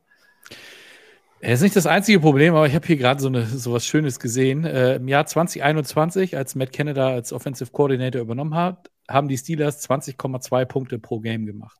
Letztes Jahr waren es noch 18,1 und dieses Jahr sind es bisher nach vier Spielen 15,5. Also das ist eine Tendenz, die absolut in die falsche Richtung geht. Du hast in Woche 1 hast du ähm, von den 49ers böse auf den Sack gekriegt und jetzt in Woche 4 hast du von den Texans böse auf den Sack gekriegt, die, ähm, ja, wir wissen es alle, eine gewisse 49ers-DNA in ihrem Coaching-Staff haben. Und ähm, die Art und Weise, wie die Steelers ähm, sich offensiv präsentiert haben, die ist für mich halt das Hauptproblem. Klar, die Offensive Line ist, ist auch nicht so, wie man sie gerne hätte. Und äh, wo ich eigentlich auch dachte, okay, du hast in der Offseason ein bisschen Geld in die Hand genommen und hast in diese Positionsgruppe investiert. Aber auch das reicht nicht. Denn sieht Kenny Pickett auch nicht glücklich aus. Gut, der ist jetzt erstmal raus, weil er verletzt ist, weil Matt Canada meint, er muss beim vierten und eins ein Play aus der Shotgun callen, anstatt irgendwie an der Center zu gehen oder was auch immer. Ich habe keine Ahnung, was dieser Mann sich bei diesem Play Call gedacht hat. Also, das ist halt so dieses, dieses Gesamtbild, was sie hier abgeben. Ähm, du liegst 16-0 gegen Houston hinten und gehst fürs Field Goal. Und gehst danach, beim, kurz danach, wenn, wo du wieder äh, in der Red Zone oder kurz vor der Red Zone bist, gehst du wieder aufs Field Goal. Damit, damit kannst du leider keine Spiele gewinnen. Und Houston, das haben sie letzte Woche gegen Jacksonville schon gezeigt und diese Woche haben sie es auch wieder gezeigt, die haben Bock. Und die haben, die haben einen Gameplan und die haben eine Philosophie, die funktioniert. Und auch wenn CJ, CJ, CJ Stroud nur knapp über 50 Prozent seiner Pässe angebracht hat, waren es trotzdem über 300 Passing Yards insgesamt. Und der Junge hat sich noch keinen Turnover geleistet in dieser Saison. Und wenn du als Pittsburgh Steelers dahin kommst und sagst, unser Prunkstück ist die Defense und lässt sich dann aber so abkochen wie auf diesem, also tut mir leid, denn ist natürlich nicht nur Matt Canada das Problem, aber er ist eines für mich der Hauptprobleme. Problem ist auch, dass ein Mike Tomlin, so sehr ich ihn auch feier, ähm, in vielen Dingen einfach falsch, falsche Loyalität walten lässt. Also er hätte Canada schon vor der Saison gehen lassen müssen. Ich weiß nicht, ob er, ich glaube nicht, dass er es jetzt macht. Also du spielst jetzt gegen Baltimore und ähm, ich glaube, da brauchen wir uns auch nichts vormachen, selbst wenn Baltimore ohne Wide Receiver und sowas spielt. Äh, wird Pittsburgh in diesem Spiel leider kein Land sehen. Dann gehst du mit zwei, drei in die Bye Week und dann wäre vielleicht so die Gelegenheit zu sagen, okay, wir versuchen jetzt mal was ganz Neues. So, wie gesagt, Kenny Pickett ist auf jeden Fall erstmal raus. Man weiß noch nicht, wie lange. Ist wahrscheinlich nicht Season-Ending. Aber nichtsdestotrotz, also weder mit Mitch Trubisky noch mit Mason Rudolph habe ich da irgendwie groß Hoffnung, dass es da auf absehbare Zeit irgendwie besser wird. Ja, da wollte, in die Richtung wollte ich gerade, Daniel, also du hast mit Mike Tomlin ja, weil wir über Matt Canada reden, den Headcoach da über, darüber sitzen, der in jedem Ranking Top 3 oder Top 5 Coach in der Liga ist. Und dafür wird da wird über ihn zu wenig geredet. Und das, was du jetzt gerade sagtest, Sebastian, also wie stehen denn die Chancen mit der Bye Week, dass Mike Tomlin auch sagt, so Leute, wir müssen mal gucken, dass wir das hier alles nochmal unterjährig während der Saison in eine andere Richtung drehen. Ja, ich, also ich sehe ich seh bei Mike Tomlin eine größere Verantwortung für diese negative Situation als bei äh, Matt Canada, ehrlicherweise. Und zwar deutlich größer. Und äh, gut, dass wir Schuhen heute hier haben. Äh, da hat gleich ganz viele Sachen, die ich jetzt erzählen werde, wo er die er gleich kommentieren kann und mich, äh, mich widerlegen kann, wenn ich, wenn ich falsch liege. Äh, für, mich, für mich ist in der Verantwortung von äh, wichtigen Entscheidungen und wie das, wie die Offensive spielt, ist eben der Head Coach. Der stellt den OC ein und der, der gibt dem OC auch vor, was er machen soll oder was für eine, was für eine Offense er sich wünscht. Und ich glaube, da ist Mike Tomlin erfahren genug, dass er da Entscheidungen trifft. Wenn, wenn Matt Canada immer noch da steht, dann ist das, weil Mike Tomlin das macht. Also für mich ist der, ist der Schuldige Mike Tomlin, ähm, dass diese Situation entsteht. Aber ich finde es ganz spannend, dass ich sehe nicht nur die Offense schlecht. Ich, ich, für mich ist, für mich ist Pickett bei den Steelers gescheitert. Also ähm, die Statistik, die ich da ganz spannend finde, ist, weil die ist, die ist einfach so ein bisschen, also wirklich hart. Er ist einfach der letzte Quarterback, 34 out of 34, wenn es um Success Rate und Passing Plays geht. So, und das kannst du an die O-Line knüpfen, das kannst du natürlich an die Receiver knüpfen, aber am, am Ende ist das eine Quarterback-Statistik. Äh, und äh, wenn man sich die anguckt und äh, wenn man sich in die Next-Gen-Stats mal ein bisschen reinguckt, dann muss man eigentlich ehrlicherweise sagen, Pickett, bevor er sich jetzt verletzt hat, jetzt keine Ahnung, wird es wahrscheinlich noch schlimmer, ist da einfach eine riesige Problematik, dass, dass der nicht abliefert. So, und dann, dann, dann hast du eben, dann, dann kann eine Offensive nicht funktionieren. Und auf der anderen Seite, die Defensive ist, glaube ich, auch nicht so gut, äh, wie man sie manchmal macht, weil sowohl Probleme mit, mit dem Lauf, massive Probleme mit dem Lauf. Darüber kriegst du die Steelers. Aber die lassen eben auch unfassbare Career Days für Wide Receiver da. Erste Woche Brandon Ayuk, 8 Receptions, 129 Yards, 2 Touchdowns. Zweite Woche Murray Cooper, 7 Reception, 90 Yards. Dritte Woche Davante Adams, 13 Reception, 172 Yards, 2 Touchdowns. Und Woche 4 dann Nico Collins haben wir gestern gesehen, 116 Yards, ein Touchdown. Und das ist ein Defensive Backfield-Thema, wo sie es nicht schaffen, ähm, so einen Receiver dann, dann in irgendeiner Form äh, zu stoppen. Und ich glaube, dass, dass man darüber mehr reden müsste und ähm, dass da vielleicht auch einfach die Rolle von Mika Fitzpatrick nicht, nicht, er kann seine Stärken nicht so einbringen. Und da bin ich sehr gespannt, was sie da ändern, weil am Ende ist es nicht nur die Offense und ähm, ich sehe da, ich da auch in der Defense Probleme, die natürlich einen Pass Rush haben, der sensationell ist und der, der ligaweit wirklich in den, immer in den Top 3 oder Top 2 gehören muss. Aber das reicht eben auch dann, dann vielleicht nicht, um die zu stoppen. Aber Schuhan, jetzt bin ich gespannt, was du zur Defense sagst und ob du mich da jetzt äh, auseinanderpflückst. Ähm, na, du hast ja genauso Ahnung von dem Spiel. Ich meine, am Ende des Tages ist es doch so, dass du, dass das auch immer alles Hand in Hand geht. Ja, du hast natürlich eine Defense, das sind auch teilweise aus, äh, Davante Adams ist ein Ausnahmespieler, die kriegt fast niemand richtig in den Griff. Ja, das sind natürlich schon Dinge, die, der kann immer mal ein 100-Yard-Game haben. Aber ich glaube, das geht Hand in Hand. Wir reden über Possession. Wir haben hier Sustaining von Drives, also Drives am Leben erhalten. Und wenn deine besten zwei Receiver äh, deine zwei Running Backs sind, äh, das, äh, ich habe mir mal die Statistik angeguckt, Najee Harris und Jalen Warren sind beide Running Backs und führen die Receiving-Statistik der Pay äh, Pittsburgh Steelers an, dann ist das schon bedenklich. Äh, Najee Harris hatte ein Average, Run-Average von 5,1 Yards pro Carry. Also da, da, da, da stimmt was, also das ist schief. Da, da stimmt was nicht vom Play-Calling, würde mir jetzt nicht herausnehmen, zu, zu beurteilen, wie äh, kreativ er ist, äh, wie, wie, wie, wie stimmig die Sachen sind, die sie im Angriff machen. Aber offensichtlich ist die Defense sehr, sehr viel mehr auf dem Feld. Offensichtlich ist das Etablieren von Drives, Possession äh, äh, positiv beenden und nicht nur mit Field Goals beenden. Das ist ja ein Problem. Auch Red Zone Offense. Äh, offensichtlich ist man da relativ ratlos und kann die, äh, die äh, Drives nicht beenden. Wir sagen immer, Red Zone ist Money in the Bank. Da musst du eben scoren. Da kannst du nicht immer mit, mit Field Goals nach Hause gehen. Und dieses Wochenende hatten wir in der NFL einige Beispiele. Ich verweise nochmal auf die Bengals, die eben dann auch an der drei Yard Field Goal schießen, weil sie denken, da kommen noch mehr Möglichkeiten down the road in the game und dann ist das genau nicht der Fall, weil Houston hat eben auch sehr, sehr gut gespielt in der Defense und du hast eben auch immer einen Gegen Gegenpart, äh, welcher natürlich auch dafür bezahlt wird, gut zu spielen. Und wenn du Pech hast, triffst du auf eine, eine höchst motivierte Houston Texans Mannschaft, die eben mit einem Head Coach arbeitet, der eben auch, ähm, ja, auch anscheinend dieses Feuer ins Spiel bringt und ähm, die ja auch mit diesem Chip on the Shoulder spielen. Ja, und das muss man ganz ehrlich sagen. CJ Stroud, Offenbarung, spielt äh, extrem gut für einen Rookie. Ähm, ist das unvorhergesehen? Nein, ist es nicht. Viele Experten waren der Meinung, dass der sehr, sehr pro-ready war.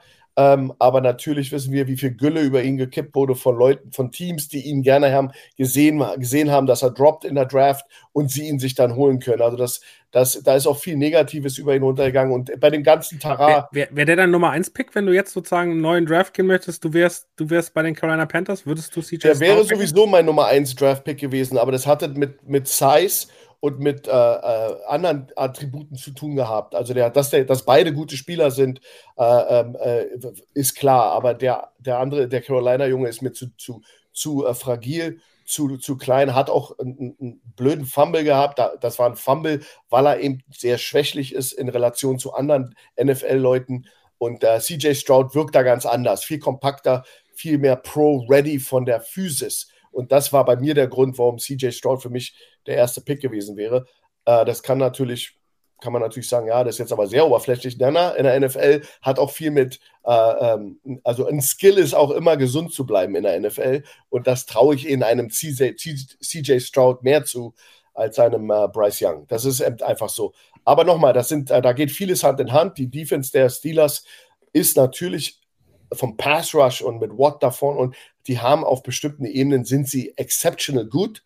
Aber wir müssen eben auch ganz klar, was Daniel sagt, anerkennen, dass die Passabwehr und nicht erst seit diesem Jahr die Passabwehr schon immer so ein bisschen problematisch war bei ihnen. Ob das Scheme ist, ob das Personal ist.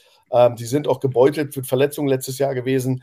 Aber am Ende des Tages ist das, ist das offensichtlich, und Daniel, hast du gut erkannt, da ist ein Problem. Da, da, da sind Receiver, die eben einen Haufen Yards machen, ähm, und Leute anscheinend schwindlig spielen. Und dann nützt dir auch der beste Pass Rush nicht. Obwohl man, obwohl man sagt, der beste, die beste Coverage ist der Pass Rush.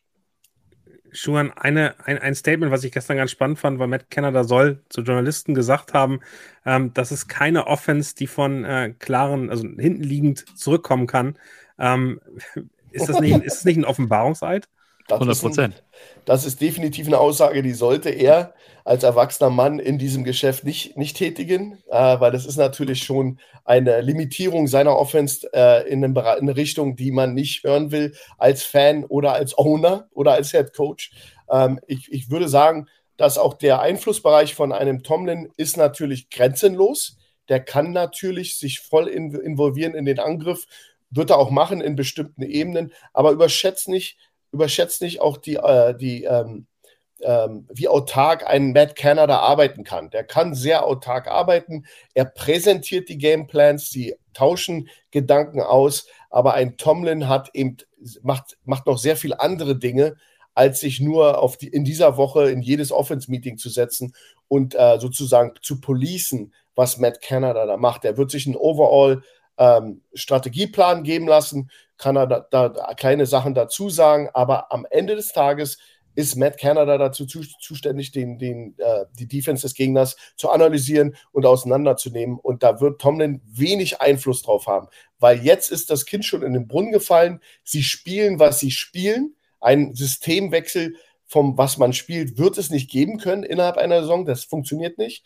Also hast du eigentlich nur noch eine Wahl. Du gehst mit dem, was jetzt ist, poliest es ein bisschen, aber du bist, was du bist. Film, wir sagen mal, Film lügt nicht. Was du auf Video siehst, das bist du. Und als, als Tomlin bist du ultimativ dafür verantwortlich. Aber du hast natürlich deine Generäle und deine, deine Abteilungsleiter, die du auch arbeiten lassen musst.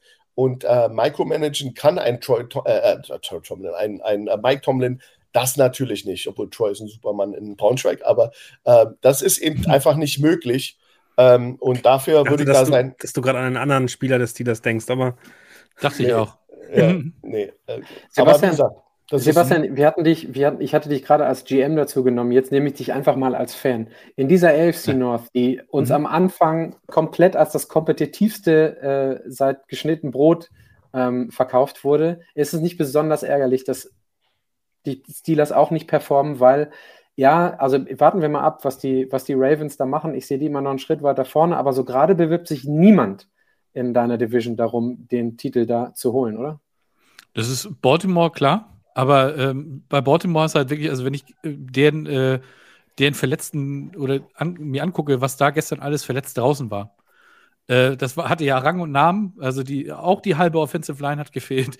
Wide Receiver Room war irgendwie auch sehr ausgedünnt. Da war halt äh, äh, Lamar Jackson und sein Buddy Mark Andrews, die waren da und ansonsten war gefühlt nix. Ne? Also das ist äh, echt krass, was in Baltimore da passiert und ich habe halt auch wirklich Schiss, dass Lamar Jackson früher oder später auch auf diesem Injury Report auftaucht. Ähm, du hast aber voll und ganz recht, das ist halt, also nichts gegen Houston und gegen den Effort, den sie, den sie so äh, gezeigt haben bisher. Aber wenn ich mir die ersten vier, fünf Spiele angeguckt habe, dann habe ich mit einem Sieg gegen Houston durchaus irgendwie gerechnet. Da will ich ganz ehrlich sein. Da hätte ich eher gedacht, okay, gegen Cleveland wird das deutlich schwerer dieses Jahr. Ähm, da hat es gereicht. Aber ähm, Houston, die sind halt wirklich äh, bereit gekommen. Ne? Die, die waren voll da. Und ähm, das war halt exemplarisch fand ich, war auch diese Interception von Steven Nelson in, in, direkt am Anfang, glaube ich, erster Drive oder zweiter Drive. Dieses Play hat Matt Canada äh, gefühlt jede Woche gebracht. Und er wundert sich denn, dass in Woche 4, wenn die Leute halt äh, Film haben von dem, was du tust und sich das auch angucken, was du machst, wenn das dann auf einmal nicht mehr funktioniert. Wenn du da auf jeden Fall jemanden hast in Coverage, der sagt, okay, alles klar, gut, Steven Nelson, ehemaliger Steelers-Spieler, der hat ja auch eh so einen kleinen Chip on the shoulder gehabt, das hat man auch gemerkt. Der hat ja danach auch gleich rumgestänkert auf Twitter. Soll er machen, alles ist gut. Aber das sind so Dinge, das ist schwierig. Und ja, ähm, es ist noch früh in der Saison. Wie gesagt, jetzt nächste Woche ist Bye Week oder jetzt noch Ravens, danach Bye Week. Ähm, aber im Moment, ja, überwiegt da die schlechte Laune, sag ich mal. Ich gucke einmal zu. Ich sehe ja, bitte. ganz kurz, dass ich da nochmal reingehe. Ich sehe auch zwei Teams, die so ein bisschen, wie sagen wir, Decline und äh, Accent, also dass die, und die Houston äh, Texans sind ein Team, die die für mich auf dem, auf dem Weg nach oben sind. Und äh, ihr wisst alle, was die, die haben auch investiert in die Offensive Line. Ich habe mal researched, 118,5 Millionen in, in die Offensive Line in den letzten Jahren investiert. Und das, obwohl Tansel jetzt verletzt war, also das muss man ja, auch dazu sagen. Genau. Und, äh, die haben eben wirklich, also du siehst nun, ich mag immer, wenn man bei diesen Mannschaften einen roten Faden sieht. Du, du, du draftest CJ Stroud, der muss aufrecht stehen bleiben, weil du glaubst an sein Talent. Jetzt wird genau da investiert, um dafür zu sorgen. Wir wissen alle, manche Teams machen das nicht. Ja, Bengals war ein Team, was eben ein super Talent äh, draftet und dann haben die da so, eine, so einen löcherigen Käse vor der Tür gehabt und das hat, der hat sich dann verletzt. Äh, Frag mal Andrew Luck. Äh, Andrew Luck, genauso. Und du hast jetzt hier mit Houston ein Team mit Nick Casario, wir haben über den Mann vorher gesprochen, ein, ein Patriots-Mann, der anscheinend schon, man sieht so ein bisschen die, den Faden und man kann nachvollziehen, was da passiert. Und ich glaube, das wird ein Team, was auf alle Fälle wieder mitspielt, was nicht die Lachnummer mehr ist dieser Liga. Die werden sich sehr viel Respekt erspielen. Sie werden noch andere Teams überraschen. Und bei den Steelers gefehlt, fehlt mir genau das. Das ist dieses nach Big Ben, der einfach auch zu lange gespielt hat, hat man dann plötzlich realisiert, oh shit, wir brauchen Quarterback. Dann äh, weiß man nichts mit dem Pickets anzufangen, mit dem Receiver, der drei Catches hatte, glaube ich, ähm, mhm. der ja für mich auch ein mega Talent ist. Ähm, dann hast du Najee Harris dahinter, der äh, ja, aber dann, äh, wie gesagt, und da kommt dann eben auch Matt Canada ins Spiel, der dann eben diese Waffen auch ähm, ja, der muss eben das, das Playbook eben gestalten nach den Waffen, die er hat. Und ich habe so ein bisschen das Gefühl, dass das nicht passiert. Da wird ein Playbook Wir spielen jetzt, was Matt Canada spielen will. Aber ich bin jetzt auch nicht zu sehr in der Materie Pittsburgh Steelers, als dass ich da. Ja, aber das ist, was ich sehe auf dem Film, dass die. Also für mich ist der Pickets, der, äh, der Receiver, ist für mich ein unglaublicher Receiver, der einfach, also der muss bedient werden. Ähm, und, und plus, äh, da sind ja Waffen. Aber ich, ich glaube, die Quarterback-Situation, genauso wie in New England, äh, wird auch eine Mike Tomlin äh, sehr, sehr schlaflose Nächte in den nächsten Saison, äh, äh, wenn er noch da ist. Ich glaube, die Pittsburgh tut sich schwer mit dem Feuern von Coaches. Der ja. ist relativ sicher und er ist auch ein guter Coach. Aber er muss jetzt anfangen, wie du sagst, äh, nicht, nicht äh, fe den Fehler zu begehen, zu loyal zu sein. Am Ende des Tages ist es ein Business und Matt Canada ist genauso auf, dem, auf der Bewertungsskala wie alle anderen, die da in einem High-Performance-Business abliefern müssen. Und das ist es. Es ist ein High-Performance-Business. Und so muss er dann irgendwann auch mal die Freundschaft zur Seite schieben und sagen, okay, Buddy, es geht nur bis hier und nicht weiter, sonst bin ich selbst dran. Um beim Thema Coaching und auch Quarterbacks zu bleiben, Daniel, du hast es mir ein Stück weit souffliert. Kleiner, kleiner Blick hinter den, äh, hinter den Vorhang, den wir hier immer so haben. Und zwar zu zwei Situationen, wo Coaching und Quarterbacks und die Performance davon auch eine Rolle spielt, äh, im positiven oder im negativen Sinne. Und zwar haben wir gestern mit dem Jets-Spiel äh, ein Spiel gehabt, wo ein Zach Wilson, kann ich gerne gleich nochmal, wenn ich soll, was zu sagen, einigermaßen gut performt hat und die viel interessantere Geschichte finde ich, was ein Mitch, äh, Quatsch, ein Mitch Trubisky, klar, was ein Justin Fields von den Bears gegen, zumindest in der ersten Halbzeit, gegen die Denver Broncos gemacht hat. Und da stellt sich mir die Frage, weil wir eben auch daherkommen, wir hatten gerade den Miko Ryans und ähm, der hat den, ähm, den Bobby Slowick als Offensive Coordinator. Wie viel macht denn Coaching oder kann denn Coaching bei einem Quarterback auch ausmachen? Weil, meine Meinung ist, Zach Wilson ist kein NFL-Quarterback und da ist auch egal, ob der jetzt Nate Hackett oder sonst sonst irgendwer steht, der die Plays callt. Und weil ich es aber so, ich weiß nicht, ob ich gestört davon war oder verstört davon war, diese komplett zweigeteilte Leistung wieder von Justin Fields. Liegt es jetzt mit am Coaching oder nur am Coaching oder auch am Quarterback, Daniel? Also Quarterback gleich so gut wie Coaching oder ähm, wie sieht es aus? Ich glaube, dass das Coaching viel, viel, viel wichtiger ist, als äh, wir im Tagesgeschäft und in diesen ganzen schönen Podcast-Sendungen, die wir hier machen, ähm, äh, glauben. Und wir reden über die Spieler und sind die Spieler NFL-ready. Ich glaube, Patrick, ähm, und dann möchte ich gar nicht auf den, auf den Fuß treten, aber ich glaube, dass keiner von uns hier, vielleicht Schuhan am ehesten, äh, in irgendeiner Form beurteilen könnte, ob äh, Zach Wilson NFL äh, fähig ist oder nicht, sondern ich glaube eben, dass das Gesamtpaket funktionieren muss. Und Chris Collinsworth hat das gestern, glaube ich, 27 Mal in der Übertragung gesagt. Ähm, er, er, hat den Arm und er hat einen Arm, der gut genug ist, um in der NFL zu bestehen und der eben unfassbar gut auch Receiver anspielen kann. Das Problem ist aber, dass ein Zach Wilson, und da sind wir dann auch gleich wieder bei Justin Fields und vielleicht sogar noch bei Joshua Dobbs, um den noch mit reinzunehmen, eben Vertrauen brauchen. Sie brauchen äh, ein Spielsystem, mit dem sie klarkommen, wo sie sich wohlfühlen, wo sie eben auch wissen, was sie machen und sie brauchen eben auch Erfolg, um Ego zu haben. Also ich glaube, in dieser Liga von Wettbewerbern, die alle bis zum Maximum mit Testosteron, Testosteron voll sind und wirklich jederzeit irgendwie Gas geben wollen, da brauchst du am Ende ähm, das Ego zu wissen, was du da machst und du musst die Selbstbewusstsein haben, dass du Entscheidungen treffen kannst. Also ein Quarterback ist ja am Ende die Person, die in einem Spiel wahrscheinlich zweieinhalbtausend Entscheidungen trifft und jede dieser Entscheidungen kann ein massiver Fehler sein. Wenn es nicht funktioniert, hast du bei Mac Jones gestern gesehen, der macht innerhalb von drei Minuten zweimal den gleichen Fehler und äh, Bill Belichick steht da und, und, und, und heult in die Hand. Also das ist am Ende wirklich relativ einfach zu sehen, wie schnell man falsche Entscheidungen treffen kann.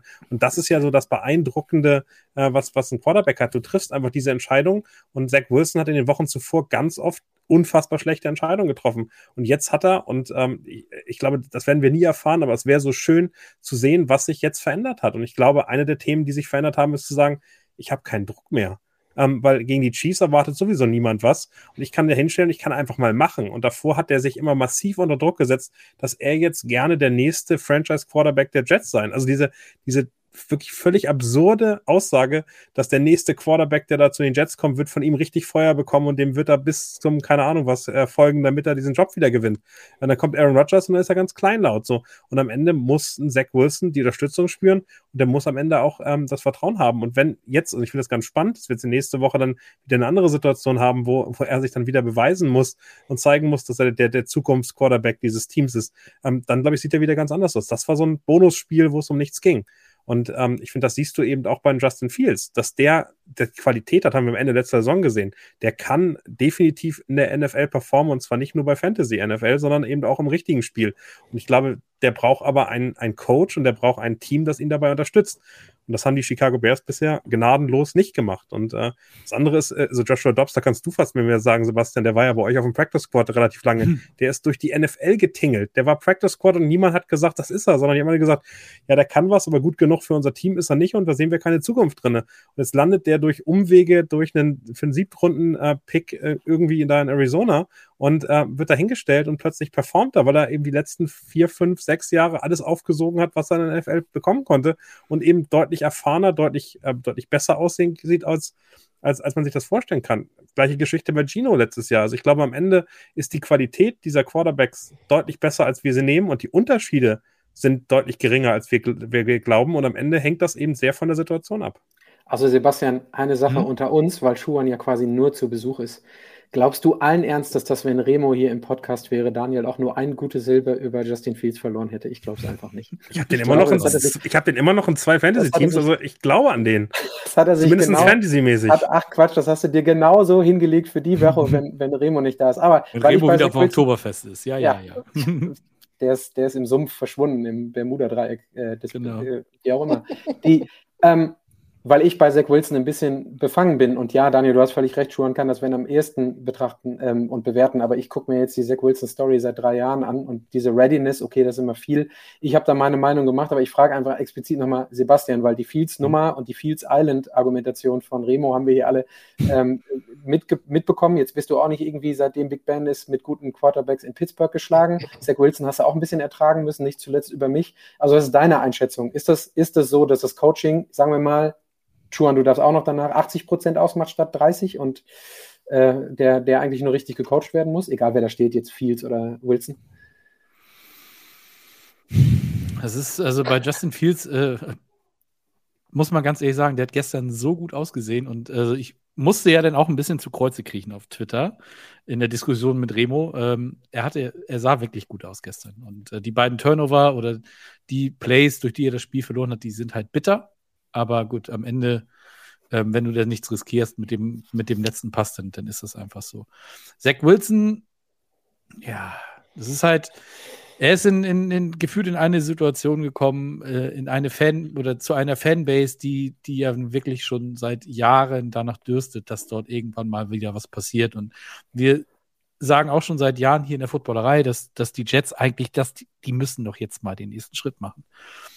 Und ähm, hat bisher halt einfach nicht hingehauen. Und ähm, um auf deine Frage mit dem Coaching zurückzukommen, äh, Joshua Dobbs, der hat zum Beispiel, der hat noch keine Deception geworfen. Der ist nach CJ Stroud derjenige mit äh, den meisten äh, Pass-Attempts ohne eine Interception.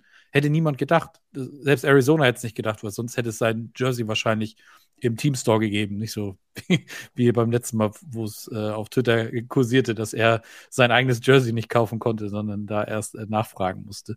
Äh, ist eine schöne Geschichte, hat mich sehr, sehr gefreut und denkt man Joshua Dobbs, der letztes Jahr bei den Titans gespielt hat und da in diesem einen Spiel, wo er dann auch gestartet ist, da sah er auch komplett katastrophal aus. Der sieht ja jetzt aus wie ein komplett anderer Mensch.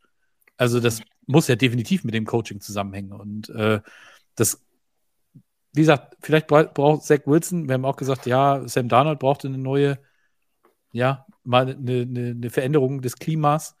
Da hat es auch nicht so richtig. die Geister wegnehmen, sagst du? Ja, ja, genau. Da hat es auch noch nicht so richtig funktioniert. Vielleicht ist, das, ist er bei Shanahan jetzt gut aufgehoben und äh, wollen es nicht hoffen, dass er irgendwann mal Brock Purdy ersetzen muss, aber ne, vielleicht ist er dann einfach äh, ready. Und Joshua Dobbs, von mir aus, die Story darf gerne so weitergehen, äh, weil, wie gesagt, Arizona haben wir ja eigentlich alle als Con Consensus First Overall Pick nächstes Jahr gehabt.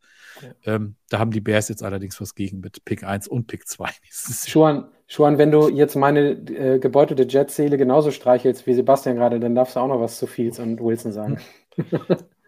Also man muss dazu sagen, dass die NFL sich gewandelt hat in den letzten Jahren.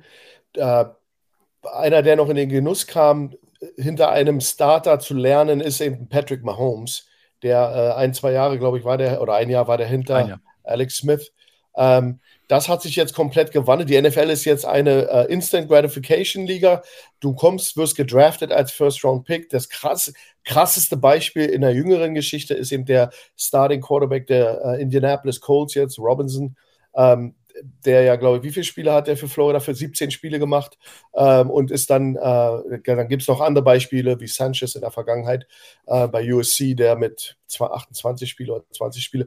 Aber es ist so, dass die jungen Leute mittlerweile kaum noch Zeit bekommen, sich zu entwickeln. Also umso wichtiger ist der Quarterback-Raum und der Coach, der da drin sitzt. Also du hast eben den Druck von außen, von den Medien, von der Fangemeinde, vom Ownership, dass wenn du so viel Geld für eine First-Round-Pick ausgibst, dann muss der auch spielen. Und das ist das Problem. Das war in der NFL jetzt, okay, schon eine Weile her, aber es war früher anders. Du hast Leuten ein, zwei Jahre, es war gang und gäbe, dass Quarterbacks zwei, drei Saisonen auf der Bank saßen und gelernt haben, ähm, ähm, wie, äh, wie Aaron Rodgers zum Beispiel hinter der sehr lange hinter einem Brad Favre saß. Ja, Jordan Love jetzt gerade auch, ne? Also Jordan Love, das sind alles so Dinge, die früher gang und gäbe waren.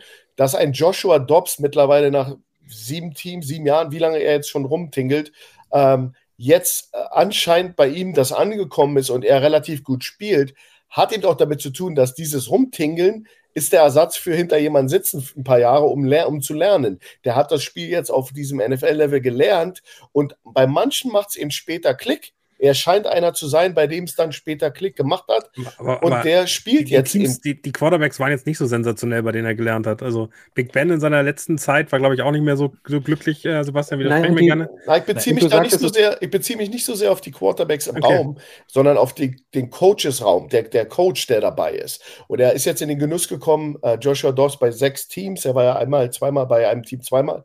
Ähm, genau. Dass, dass er eben gelernt hat unter mindestens sechs verschiedenen QB-Coaches und das kann bei einem Spieler wie ihm dann eben auch einen Klick machen. Er ist jetzt 28, hat viel gelernt. Ähm, aber die NFL hat sich gewandelt und so ein, äh, ja, so ein Zach Will, äh, von Jets, der hat natürlich gleich rangemusst damals und war vielleicht noch nicht ready dafür. Manche sind ja auch in dem, die sind ja auch ultra jung, teilweise die Spieler, die da rauskommen. Da stimmt dann der, der Maturity-Level nicht, also wie erwachsen sind sie. Man erwartet sofort, dass sie den Locker-Room unter Kontrolle haben. Also ich kenne einen, einen, ich war bei den Raiders im Camp und ich habe den Locker-Room gesehen. Also wenn du da als 21, 22-jähriger junger Spund reingehst, sicherlich ein guter Talent bist, das, das ist nicht so leicht, diese, diese, diesen Veteranen, da, das, das sind richtig alte Haudegen. Und die Jungs, die, äh, die lassen sich auch spüren, wenn die dir nicht zuhören wollen, egal wer du bist. Also das ist nicht so, wie man sich das vorstellt, ein Haufen junger Kerle, die mit großen Augen da sitzen und nur auf den Messias warten, sondern du gehst da mhm. rein und teilweise liegen dann irgendwelche Begrüßungsgeschenke auf deinem Sitz, wenn dir von irgendeinem Veteran, der nicht an dich glaubt, ja, dann musst du da irgendwas wegmachen oder deine Schuhe sind voll mit irgendwelcher Rasierseife oder äh, was auch immer. Also das ist nicht so leicht, wie ihr euch das vorstellt. Also so ein junger Kerl muss ein echtes Komplettpaket haben. Also ich glaube, das war. Anscheinend ist so ein, so ein ähm, hm. äh, CJ Stroud so jemand, äh, der, der äh, Jalen Hurts soll auch schon bei Alabama und danach bei Oklahoma war der eben auch sehr erwachsen, kam aus einem, einem Haushalt mit einem Vater, der Football-Coach war. Das sind, also du kannst schon so einen roten Faden sehen von Leuten, die die es dann schaffen, sehr früh in der NFL als Star rauszukommen. Und ja, andere, die sind im Baker Mayfield, hat es nie geschafft, spielt jetzt super in Tampa, aber der war eine Katastrophe. Ah, nee, der war bei den Browns, das da widerspreche ich dir, war bei den Browns zeitweise richtig gut. Ein ja, Jahr. Ja, aber, aber nee, der hat nie was gerissen, das ist immer so ein bisschen die, man, man vergisst so schnell in der NFL. Ein Jahr, aber seine, seine Art, wie er ist, hm. Hat, da hat ihn der Lockerroom verlassen irgendwann. Der hat im College schon, und das liegt ja auch an seinem Vater, riesige Probleme ähm, ja, genau. äh, mit, seiner, mit seinem Charakter, ohne Frage. Ich habe eine Frage an dich, Schuan, weil du gerade so erzählt hast, von wegen, wie lange. Weißt du, wie viele Spiele Trey Lance am College gemacht hat? Wenn Schuan es nicht weiß, darf ich versuchen? Der Trey Lance ja, war doch. Educated Guess, jeder von euch einmal gerne. 13. 15. 5. 13. Nee, es, es, waren schon 19, aber es äh, ist genau diese Zahl, wo man einfach nicht geil. einschätzen kann. Fünf finde ja, weil der, der war doch, die haben doch, ich glaube hier, die, die haben doch das Jahr gar nicht gespielt, das Corona-Jahr. Deswegen bin ich auf fünf gekommen. Nee, der hat im ersten Jahr hat er zwei gemacht, im zweiten 16 und, und dann 2020 hat er nur eins gespielt. Ähm, die haben immer das, das Frühjahrsspiel, ich das noch gespielt. Ich, äh, aber die Frage gerade aus der Community, weil ich die einmal ganz kurz mitnehmen wollte, dann können wir das Thema auch ein bisschen abschließen mit den Jets und endlich mal über ordentliche Footballteams reden. Stevie meint, äh, sind die Playoffs noch drin für die Jets mit Wilson? Also ich habe eine klare Meinung dazu. Wie seht ihr das? Ich habe auch eine sehr klare Meinung und ich, ich, ich, den Spruch, den ich unbedingt noch an den Mann, an die Frau bringen wollte, ist das Einzige, was an Zach Wilson, als er da war mit Schuhe, war, war sein Datingverhalten. Hahaha. Und ähm, vielleicht ist da jetzt mittlerweile was dazugekommen, aber ähm, nee. Das sind doch aber, das sind doch genau die Dinge, über die ich gesprochen habe. Du willst einen Locker Room gewinnen. Deswegen und bist aber, ein Bill, bist aber ein Milfhunter. Du kann, das, das, funktioniert nicht. Hat er, hat er gestern eigentlich so gespielt, weil Donna Kelsey da gewesen ist? Oder, ja, wahrscheinlich. aber dann guck dir Brock Purdy an bei den 49ers. So, Leute, jetzt, ja? wir hatten gerade 50, 50 Spiele gespielt im College gerade ein paar Ausfälle. Es hat einen Grund, warum der gut ist. Wir hatten gerade ein paar Ausfälle in den YouTube-Kommentaren. Jetzt müssen wir nicht damit weitermachen. So, Jets-Thema zu. Zu den Chiefs kommen wir nicht. Die haben wir nämlich schon besprochen. Bums. Jets und Chiefs, beides abgearbeitet. Und den Namen äh, Kelsey und Good Swift haben wir uns gespart, haben wir auch erwähnt. So, eine Sache haben wir noch. Äh, quasi so ein bisschen Frage der Woche mäßig. Und zwar ähm, bei den Performances, die diese Woche abgelaufen sind. Einfach so eine Quick Round. Ich fange mit Daniel an. Ähm, welche der Teams, die sich mehr schlecht als recht durch die Liga kämpfen bis jetzt, hat denn überhaupt noch eine Chance auf die Playoffs? Was haben wir im Angebot? Wir haben die Vikings, über die Texans haben wir gerade schon gesprochen, die Cardinals sind noch dabei oder vielleicht sogar die Falcons mit einem Quarterback, wo man im positiven Sinne vielleicht die Augenbrauen heben kann, Daniel. Also für mich sind da zwei Teams dabei, denen ich noch sehr genau die Playoffs zutraue. Ich glaube, die Cardinals wollen gar nicht in die Playoffs und mhm. sind eher überrascht davon, wie gut Joshua Dobbs ist und lassen den jetzt spielen und gucken, wo sie dann landen. Ich glaube, die Vikings, das 0-3, ähm, und da hatten wir letzte Woche ganz lange intensiv drüber gesprochen, sehe ich nicht. Kirk Cousins ist da ähm, dann am Ende auch nicht, nicht mehr gut genug und äh, es fehlt ganz klar und deutlich das Run-Game und äh, ähm, die Defense ist da auch ähm, desaströs. Ich freue mich nächste Woche äh, mit den Chiefs und bin gespannt, äh, wie die Pressure machen mit der, mit der, mit der Line, weil ich glaube, das ist die einzige Chance, die sie haben. Also bleiben die Texans. Ich glaube, die haben in ihrer Division, AFC South, ähm, da sind die Jaguars, glaube ich, das Team, was man, was man schlagen muss. Und die sehen gerade nicht so gut und so konstant aus, dass das nicht möglich ist. Also das traue ich den Texans wirklich. Und da sehe ich wie Schuhan die Entwicklung, wenn die Stufen weitergehen, wenn man besser wird, wenn die sich mehr einspielen äh, und wenn, wenn so Spieler wie Nico Collins wirklich zu den Stars werden, wie sie jetzt in dieser Woche zum Beispiel ausgesehen haben, dann kann da wirklich was. Ich finde den Dalton Schulz Move sehr, sehr smart, weil du damit diesen sicheren Receiver hast, den man früh anspielen kann. Also diese Offense hat sehr viele interessante Sachen gemacht und ich glaube auch Damian Pierce als Running Back kann da noch stärker werden. Ähm, den traue ich das zu. Und ich muss ehrlicherweise sagen, und äh, da verbinde ich dann vielleicht eine andere Bold Prediction damit, ähm, für mich sind die Falcons, wenn sie den schlechtesten Quarterback der Liga endlich loswerden, Desmond Ritter, äh, und dann einen Tyler Heineke hinsetzen. Und ja, das heißt, wir glauben nicht an der Entwicklung von Desmond Ritter, sonst müssten sie an ihn dranhalten, egal wie schlecht er ist, und hoffen, dass er sich entwickelt. Ich sehe es nicht. Ich sehe den nicht äh, als, als Starting Quarterback in dieser Liga. Ähm, dann würde ich sagen, Taylor Heineke kommt mit den Falcons in die Playoffs. Da würde ich, äh, da würde ich ein Bier drauf wetten. Ein Köpi natürlich. Sebastian, also wir sind ja. hier nicht beim Fantasy, du musst nicht zwei aus vier wählen, du kannst auch nur ein Team nehmen. Also welches, was hatten wir? Vikings, Texans, Falcons und Cardinals. Ich kann den Punkt der Falcons, äh, Dan, den Daniel da aufmacht, nur so halb folgen, weil ich dann auch nochmal Taylor Heineke ein bisschen sehen muss. Also was die, was die Grundstruktur angeht, sind von den vier Teams, die da genannt werden, Texans und Falcons, für mich die, wo ich das beste und positivste Gefühl habe. Über die Texans haben wir letzte Woche mit Stroud schon gesprochen und diese Woche, Schuhan hat es auch gesagt, Ähm, also deswegen, wenn dann Texas und Falcons, bei Falcons so kleiner Asterisk da oben dran, dass Taylor Heineke, wenn er denn reinkommt für Desmond Ritter, ich bin da ähnlicher Meinung wie Daniel, was Desmond Ritter angeht, ähm, auch erstmal zeigen muss, dass er da vernünftig performen kann und nicht auf dasselbe Niveau abrutscht auf Dauer. Also sorry, meine Frage an dich nochmal, Sebastian. Vikings, Texans, Falcons oder äh, Cardinals? Ähm, ich bin auch bei den Texans, ganz klar. Ähm, wie gesagt, mir gefällt das, ähm, was die da im Coaching-Staff, was sie da zusammen haben. Da sind Leute, die, die eben diese, die, glaube ich, in San Francisco diese Winning Mentality echt aufgezogen, äh, aufgesogen haben. Und ähm, das, der Weg, den sie dort gehen, der, der gefällt mir wirklich sehr, sehr gut. Da haben wir auch vor der Saison uns darüber ausgelassen, ja, die haben ja keine Receiver und so weiter und dann kommt irgendwann Nico Collins so ähm, aus, der, aus der Ecke, gefällt mir richtig gut. Und Atlanta, ähm, ich glaube, also Arthur Smith hat eben auch, hat vorhin, äh, habe ich es auf äh, Twitter gelesen oder X, dass äh, sie an Desmond Ritter als Starter festhalten. Und allein mit dieser Aussage, klar, er muss seinen Quarterback irgendwie so protecten oder was auch immer, aber mit dem, was die Texans, äh, die Texans, die, die Falcons so offensiv zeigen, ne, die wollen mit aller Gewalt laufen. Du hast natürlich mit einem Bijan Robinson auch ein Ausnahmetalent auf dieser Position, den du auch wunderbar im Passspiel einsetzen kannst. Das haben sie gestern auch gezeigt.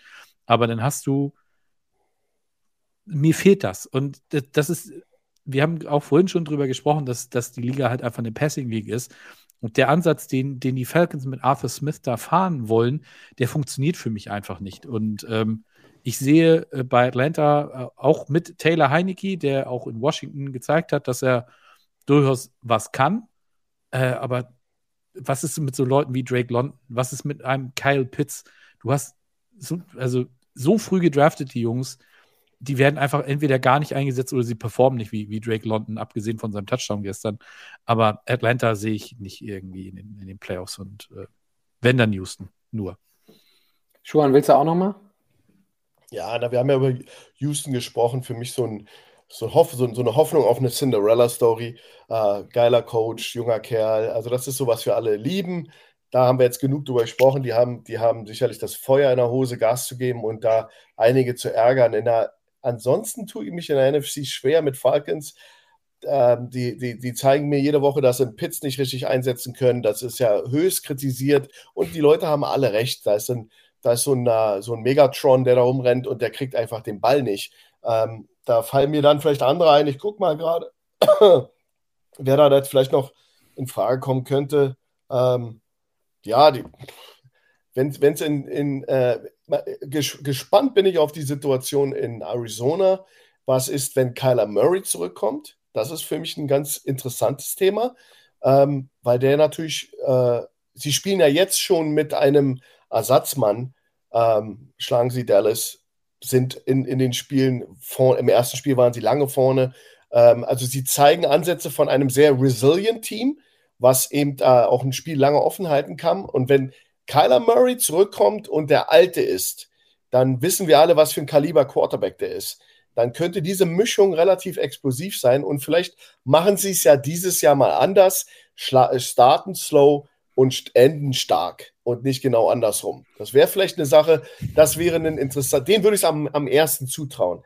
Den Falcons, da bin ich einfach, ähm, nachdem ich sie gesehen habe, äh, bin ich nicht der Meinung, dass sie das, das schaffen. Da sind sie einfach ähm, nicht, auch im Angriff äh, passieren Dinge, die mir nicht gefallen. Und Bijan Robinson können sie nur hoffen, dass der gesund bleibt, weil der ist natürlich ein Running Back und der wird eine Menge Pounding bekommen und die Teams werden sich auf ihn einstellen, dass der ein Ausnahmetyp ist, wissen wir, aber ein Mann äh, gewinnt noch nicht die. aber ist das für dich der nächste Christian McCaffrey? Naja, das, das, äh, der ja auch, also mal verletzt ist, aber ich sag mal, für das, wie lange er jetzt schon in der Liga ist, spielt er gerade ganz ordentlichen Ball. Ja, der spielt. So, aber du merkst. Spiele mit Touchdown in Folge, ne?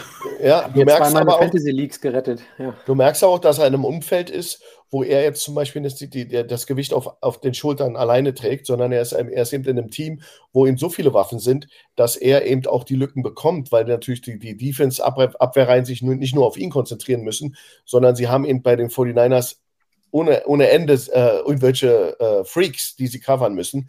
Das sehe ich bei Atlanta, genau das ist das Problem von Atlanta. Die, das, das Spiel fokussiert sich und er hat ja schon in einem Interview gesagt, äh, da habe ich bei der Übertragung gehört, der Arthur, Arthur Smith hat gesagt, dass er aufpassen muss, dass er nicht zu viel über Bijan Robinson macht.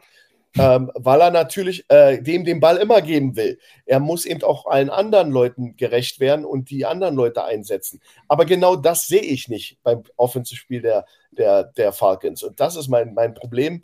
Und das ist zu eindimensional. Und da sind natürlich die 49ers und äh, McCaffrey ist da natürlich in einer super Situation. Und dass der so explodiert bei den 49ers, ist eben auch das Umfeld. Ist für mich ganz klar das Umfeld, was er in Carolina nicht hatte. So, und ähm, ich finde es ganz interessant. Wir haben letzte Woche dem Ganzen ein bisschen mehr Thema ge äh, gewidmet, dass die Vikings mit keiner Silbe erwähnt werden. Also, das finde ich, ich sage jetzt mal, das, das finde ich, äh, das finde ich auf jeden Fall, finde ich auf jeden Fall interessant. Und Daniel, hilf mir, ich glaube, Kevkev hatte gerade im, ähm, im YouTube-Forum gefragt äh, oder im Chat gefragt, ob wir nochmal über die Texans reden können. Ich glaube, dem haben wir heute auch genügend ähm, Rechnung getragen und sind dem Halbthema äh, gefolgt. So, dann haben wir noch eins mit Blick auf die Uhr und mit Blick auf die Themen, was wir noch nicht rausgehauen haben. Und äh, auch da hat Daniel wieder so halb souffliert mit Christian McCaffrey, für den ich mich stark gemacht habe als König der Woche. Er hat aber leider nicht gewonnen, obwohl irgendwer, Zwinker, Zwinker in die Kamera, scheinbar geschrieben hat, ob wir nicht über Christian McCaffrey als Gesamt-MVP diskutieren sollten. Nur um dann gleichzeitig in die Liste zu schreiben, dass wer, lieber Daniel, unser König der Woche sein sollte, mit dem ich auch völlig fein bin im Übrigen. Gibt auch nicht viel daran zu meckern. Äh, man hätte es die ganze Sendung im Übrigen schon etwas spoilerhaft und äh, nicht ganz toll, aber spoilerhaft aufgehängt in Daniels Rücken sehen können. Vielleicht kann Chris das nochmal kurz lass uns, machen. Lass uns, lass uns gerne mal erstmal mit Christian McCaffrey anfangen, weil ich finde, der hat natürlich, es gibt zwei Spieler, die diesen Spieltag sensationelle Leistung geboten haben und die vier Touchdowns von Christian McCaffrey, ich glaube, äh, Franchise-Rekord bei den 49ers, äh, ist, sind, sind unfassbar beeindruckend. Ich glaube, was man bei ihm übersehen muss, ist, dass wenn er gesund bleibt, und wir haben immer die Diskussion, MVP kann nur ein Quarterback werden, hat äh, JJ Watt gerade nochmal bestätigt, der auch eine unfassbare Saison, äh, ich glaube 2011, 2012, 2013, irgendwas 14. in die Richtung, 14 war es dann, 14 war's. äh, hatte, wo, wo der völlig durchgedreht ist. Ähm, mhm. Und äh, trotzdem ähm, hat er gesagt, es ist zu Recht so, dass ein Quarterback eigentlich nur MVP werden kann, weil der bei jedem offensiven äh, Play den Ball in der Hand hat und im, immer diese Entscheidung treffen muss, wo wir vorhin auch drüber geredet haben. Ich finde, Christian McCaffrey ist für die 49ers so wichtig, ist äh, ein, ein so deutlich der beste Running Back, den wir aktuell in der Liga haben, mit all seiner Vielseitigkeit, vielleicht auch der, der, der stärkste Playmaker äh, allgemein, ähm, dass der, wenn der so weitermacht auf dem Niveau mit, äh, mit diesem Team, äh, eine wirkliche Chance auf einen MVP-Titel hat und das völlig zu Recht. Also das muss man ganz klar sagen. Ich glaube, am Ende wird es Josh Allen, das habe ich schon gesagt, aber Christian McCaffrey performt gerade auf einem Niveau, und das hat er öfter mal kurz gehabt, nicht wirklich lange in seiner Karriere, dann, dann glaube ich, hat er wirklich eine Chance, ähm, ganz, ganz oben mitzuspielen und sehr, sehr viele Fantasy-Ligen zu gewinnen. Aber an diesem Spieltag, und äh, ich habe ein bisschen gezittert, ehrlicherweise gestern, weil äh, bei den Chargers Khalil Mack, und den sieht man hier bei mir im Hintergrund im Pro Bowl, no, Seite, Pro Bowl-Trikot hier mit der 52, ähm, der hat eben sechs äh, Sacks gemacht. Und wenn man weiß, was historisch so die besten Leistungen sind, Derek Thomas von den Chiefs, hat, hat mal sieben gemacht, eine sensationelle Leistung und er ist jetzt der sechste Spieler, der mindestens sechs Sacks in einem Spiel hingekriegt hat.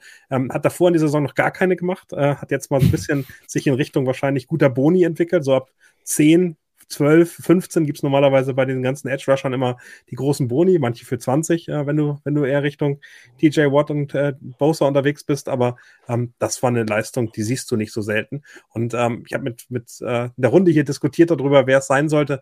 Und äh, ich finde, ich finde, dass diese historische Ausmaß dieser Leistung so krass ist. Und sechs Sacks und äh, Schumann, das glaube ich, kennst du ganz genau, da ist es schon schwer, als Offense noch irgendwas auf dem, auf dem Rasen zu bringen, wenn du erstmal sechsmal, das war ja ein Rookie-Quarterback, Aiden Mc, ähm, O'Connell, was, ja. was macht der noch? Also, der weiß ja gar nicht, der, der, der hat ja hinterher also Albträume, weil er immer glaubt, da kommt von links und rechts noch irgendjemand angeflogen. Wir hatten die Geister gerade schon, ja. Ja, genau. Also, also, sechs in einem Spiel sind natürlich eine Fabelnummer und, und riesig äh, äh gut. Und äh, denk nur daran, wie viele er vielleicht, wie viel QB Pressures er hatte. In, äh, da war, man geht ja immer davon aus, das waren sechs Sacks und das war alles wo er im Gesicht des Quarterbacks war. Wie viele QB-Knockdowns hatte er? Das, sind, das haben wir alles, das haben wir jetzt nicht nachresearched, aber ich denke mal, der war konstant zu Besuch im Wohnzimmer von. Das finden wir jetzt noch ganz kurz raus. Ich wollte gerade sagen, das, wenn du noch, wenn du es schaffst, 20 Sekunden zu reden, dann recherchiert Daniel das live. Mal, da bin ich dabei wie viel Pressures, QB Pressures er hatte. Und das alles ist natürlich ein Albtraum für, für so einen jungen Mann. Ähm, und Kali Mack scheint da ähm, jetzt, ja, interessanterweise letztes Jahr war der ja nicht auffindbar und jetzt ist er wieder, wieder da und mit so einem äh, Aha-Erlebnis. Ähm, da hat, das hat er sich den König der Woche verdient, weil das ist tierisch schwer, so viele Sacks in einem Spiel zu machen. Ich und bin, gegen sein, sein früheres Team. Also der wurde ja gedraftet in, genau. in den Raiders, wurde dann getradet zu den Bears. Also von daher ist das immer das Team, wo er herkommt. Also das ist, äh, glaube ich, dann nochmal äh, aller Ehren wert. Ich bin fast noch viel beeindruckter, dass Daniel mindestens sechsmal in einem Satz sechs Sex hintereinander gesagt hat. Daran hätte ich mich sowas von verschluckt. Also entweder hast du es geübt oder ich, ich bin wirklich Legastheniker. Also keine Ahnung. Ähm, so, ich gucke nochmal auf die schlaue Liste und ähm, es ist ganz schön, dass mit als einer der letzten oder ist es sogar der letzte Kommentar auf YouTube von Some Say It's Tea, der immer dabei ist, gefragt wird Taylor Swift und ich sage halt einfach Who äh, oder du folgst einfach auf Twitter oder wollen wir, wollen wir noch die Kalin Max Statistiken insgesamt haben? Ja, die äh, gerne. Insgesamt neunmal Pressure, äh, sechs Sacks, drei Harrys ähm, und hat insgesamt dann noch einen Tackle dazugesetzt äh, und äh, sieben Stops also da ist am Ende richtig, richtig viel passiert. Und hat, hat auch zwei Forced Fumbles, glaube ich, auch, ne? War, war da nicht von den Sex? War das ja, zwei, zwei Forced Fumbles hat er auch noch, ganz genau. Ähm, wow. Leider kann man es nicht sehen, weil er Kopfhörer auf hat, aber Schuhe an Ohrläppchen schlackern gerade. Genau. Wahnsinn, Wahnsinn. Ruf, ruf ihn nochmal an, ob er, noch, ob er noch deutsche Nationalmannschaft spielen möchte. Ja, genau. So, liebe Freunde, ich glaube, wir haben das äh, mit einem grünen Haken ganz gut äh, versehen hier. Und bevor Schuhan ganz aus dem Bild rutscht, nach unten, man sieht es in YouTube. Also man sieht dann doch, dass du im Bett liegst. Also ist ja auch völlig okay. Ist ja, setzt, setzt er sich nur noch mal, siehst du, wie, wie höflich. Ähm, ich glaube, das, ich glaube, das war's für heute. Ähm, Viertel von neun. Danke vielmals fürs Zuhören. Äh, danke, auch wenn zwischendurch mal kurz hitzig war, Leute. Äh, kleiner Schlag auf die Finger in, in den YouTube-Kommentaren. Danke fürs Mitdiskutieren äh, und fürs Ideen reingeben und beteiligen. Danke für all die, die das hinterher hier als äh, Podcast hören. Danke als allererstes äh, Schuan. Ähm, und ähm, weiß ich nicht, ob du jetzt zuklappst und dich direkt umdrehst. Ansonsten gute Nacht. ähm, Sebastian, bei dir sieht es noch ein bisschen heller aus. Äh, danke ebenfalls. Heute als GM ja. und Fan vor allen Dingen gefragt. Ähm, ja. Daniel, wie gesagt, das Aufhängen, das richtige Aufhängen von Jerseys im Hintergrund, das müssen wir nochmal üben. Das sieht ein bisschen schräg aus, ansonsten auch äh, gut gemacht wieder heute. Hübsche, hübsche Farbe bei dir im Hintergrund. Ja, ja, es ist ähm, äh, Schlafzimmer. Es ist halt nicht alles so clean wie bei äh, beispielsweise Schuhen. Kann man sich manchmal nicht aussuchen. Ja. Übrigens mal ganz kurzer Hinweis, was gerade gerade äh, in den Kommentaren noch kam. Äh, mhm. in knapp 30 Minuten kommt ja das Kingdom Podcast heute Abend auch. Also wenn ihr das hier hört äh, im Podcast, ähm, ist er schon da. Ähm, da gehen wir nochmal auf Jets gegen Chiefs ganz im Detail ein und reden über Referees und über Taylor Swift und ganz viele andere Dinge. Und Holdingsflaggen, die am Ende des Spiels definitiv, definitiv kein Holding, aber wer das ganze Spiel geguckt hat, weiß, dass da einige Flaggen in Richtung Jets gelaufen sind. Von daher, das äh, muss man keinem vorwerfen. Die, Jet, äh, die, die Refs äh, waren eher auf Jets Seite. Was habe ich, hab ich, als heute jemand versucht, über Twitter mich ähm, zu provozieren gemacht? Ich habe halt einfach ein Gan-Emoji, mich über Ref-Entscheidungen aufzuregen. Weiß ich schon, seitdem ich fünf bin und Fußball spiele, dass das einfach überhaupt gar nichts bringt. Also von daher gegen mich aber ich, oder Aber ich diskutiere gerne, Schuhe, mit dir noch über Horse Collar Tackles. Also das kann man so, was, was, mir noch, was mir zum Abschluss noch bleibt, bevor ich es wieder vergesse, ähm, Chris, vielen, vielen Dank für die Technik. Und dann würde ich jetzt sagen, vielen Dank an alle nochmal da draußen. Wir hören und sehen uns. Oh, da ist der Schnurrbart nochmal. Danke vielmals. Ähm, mhm. Wir hören und sehen uns nächste Woche. Dankeschön. Tschüss. Ciao. Ciao, ciao. Das war's für heute.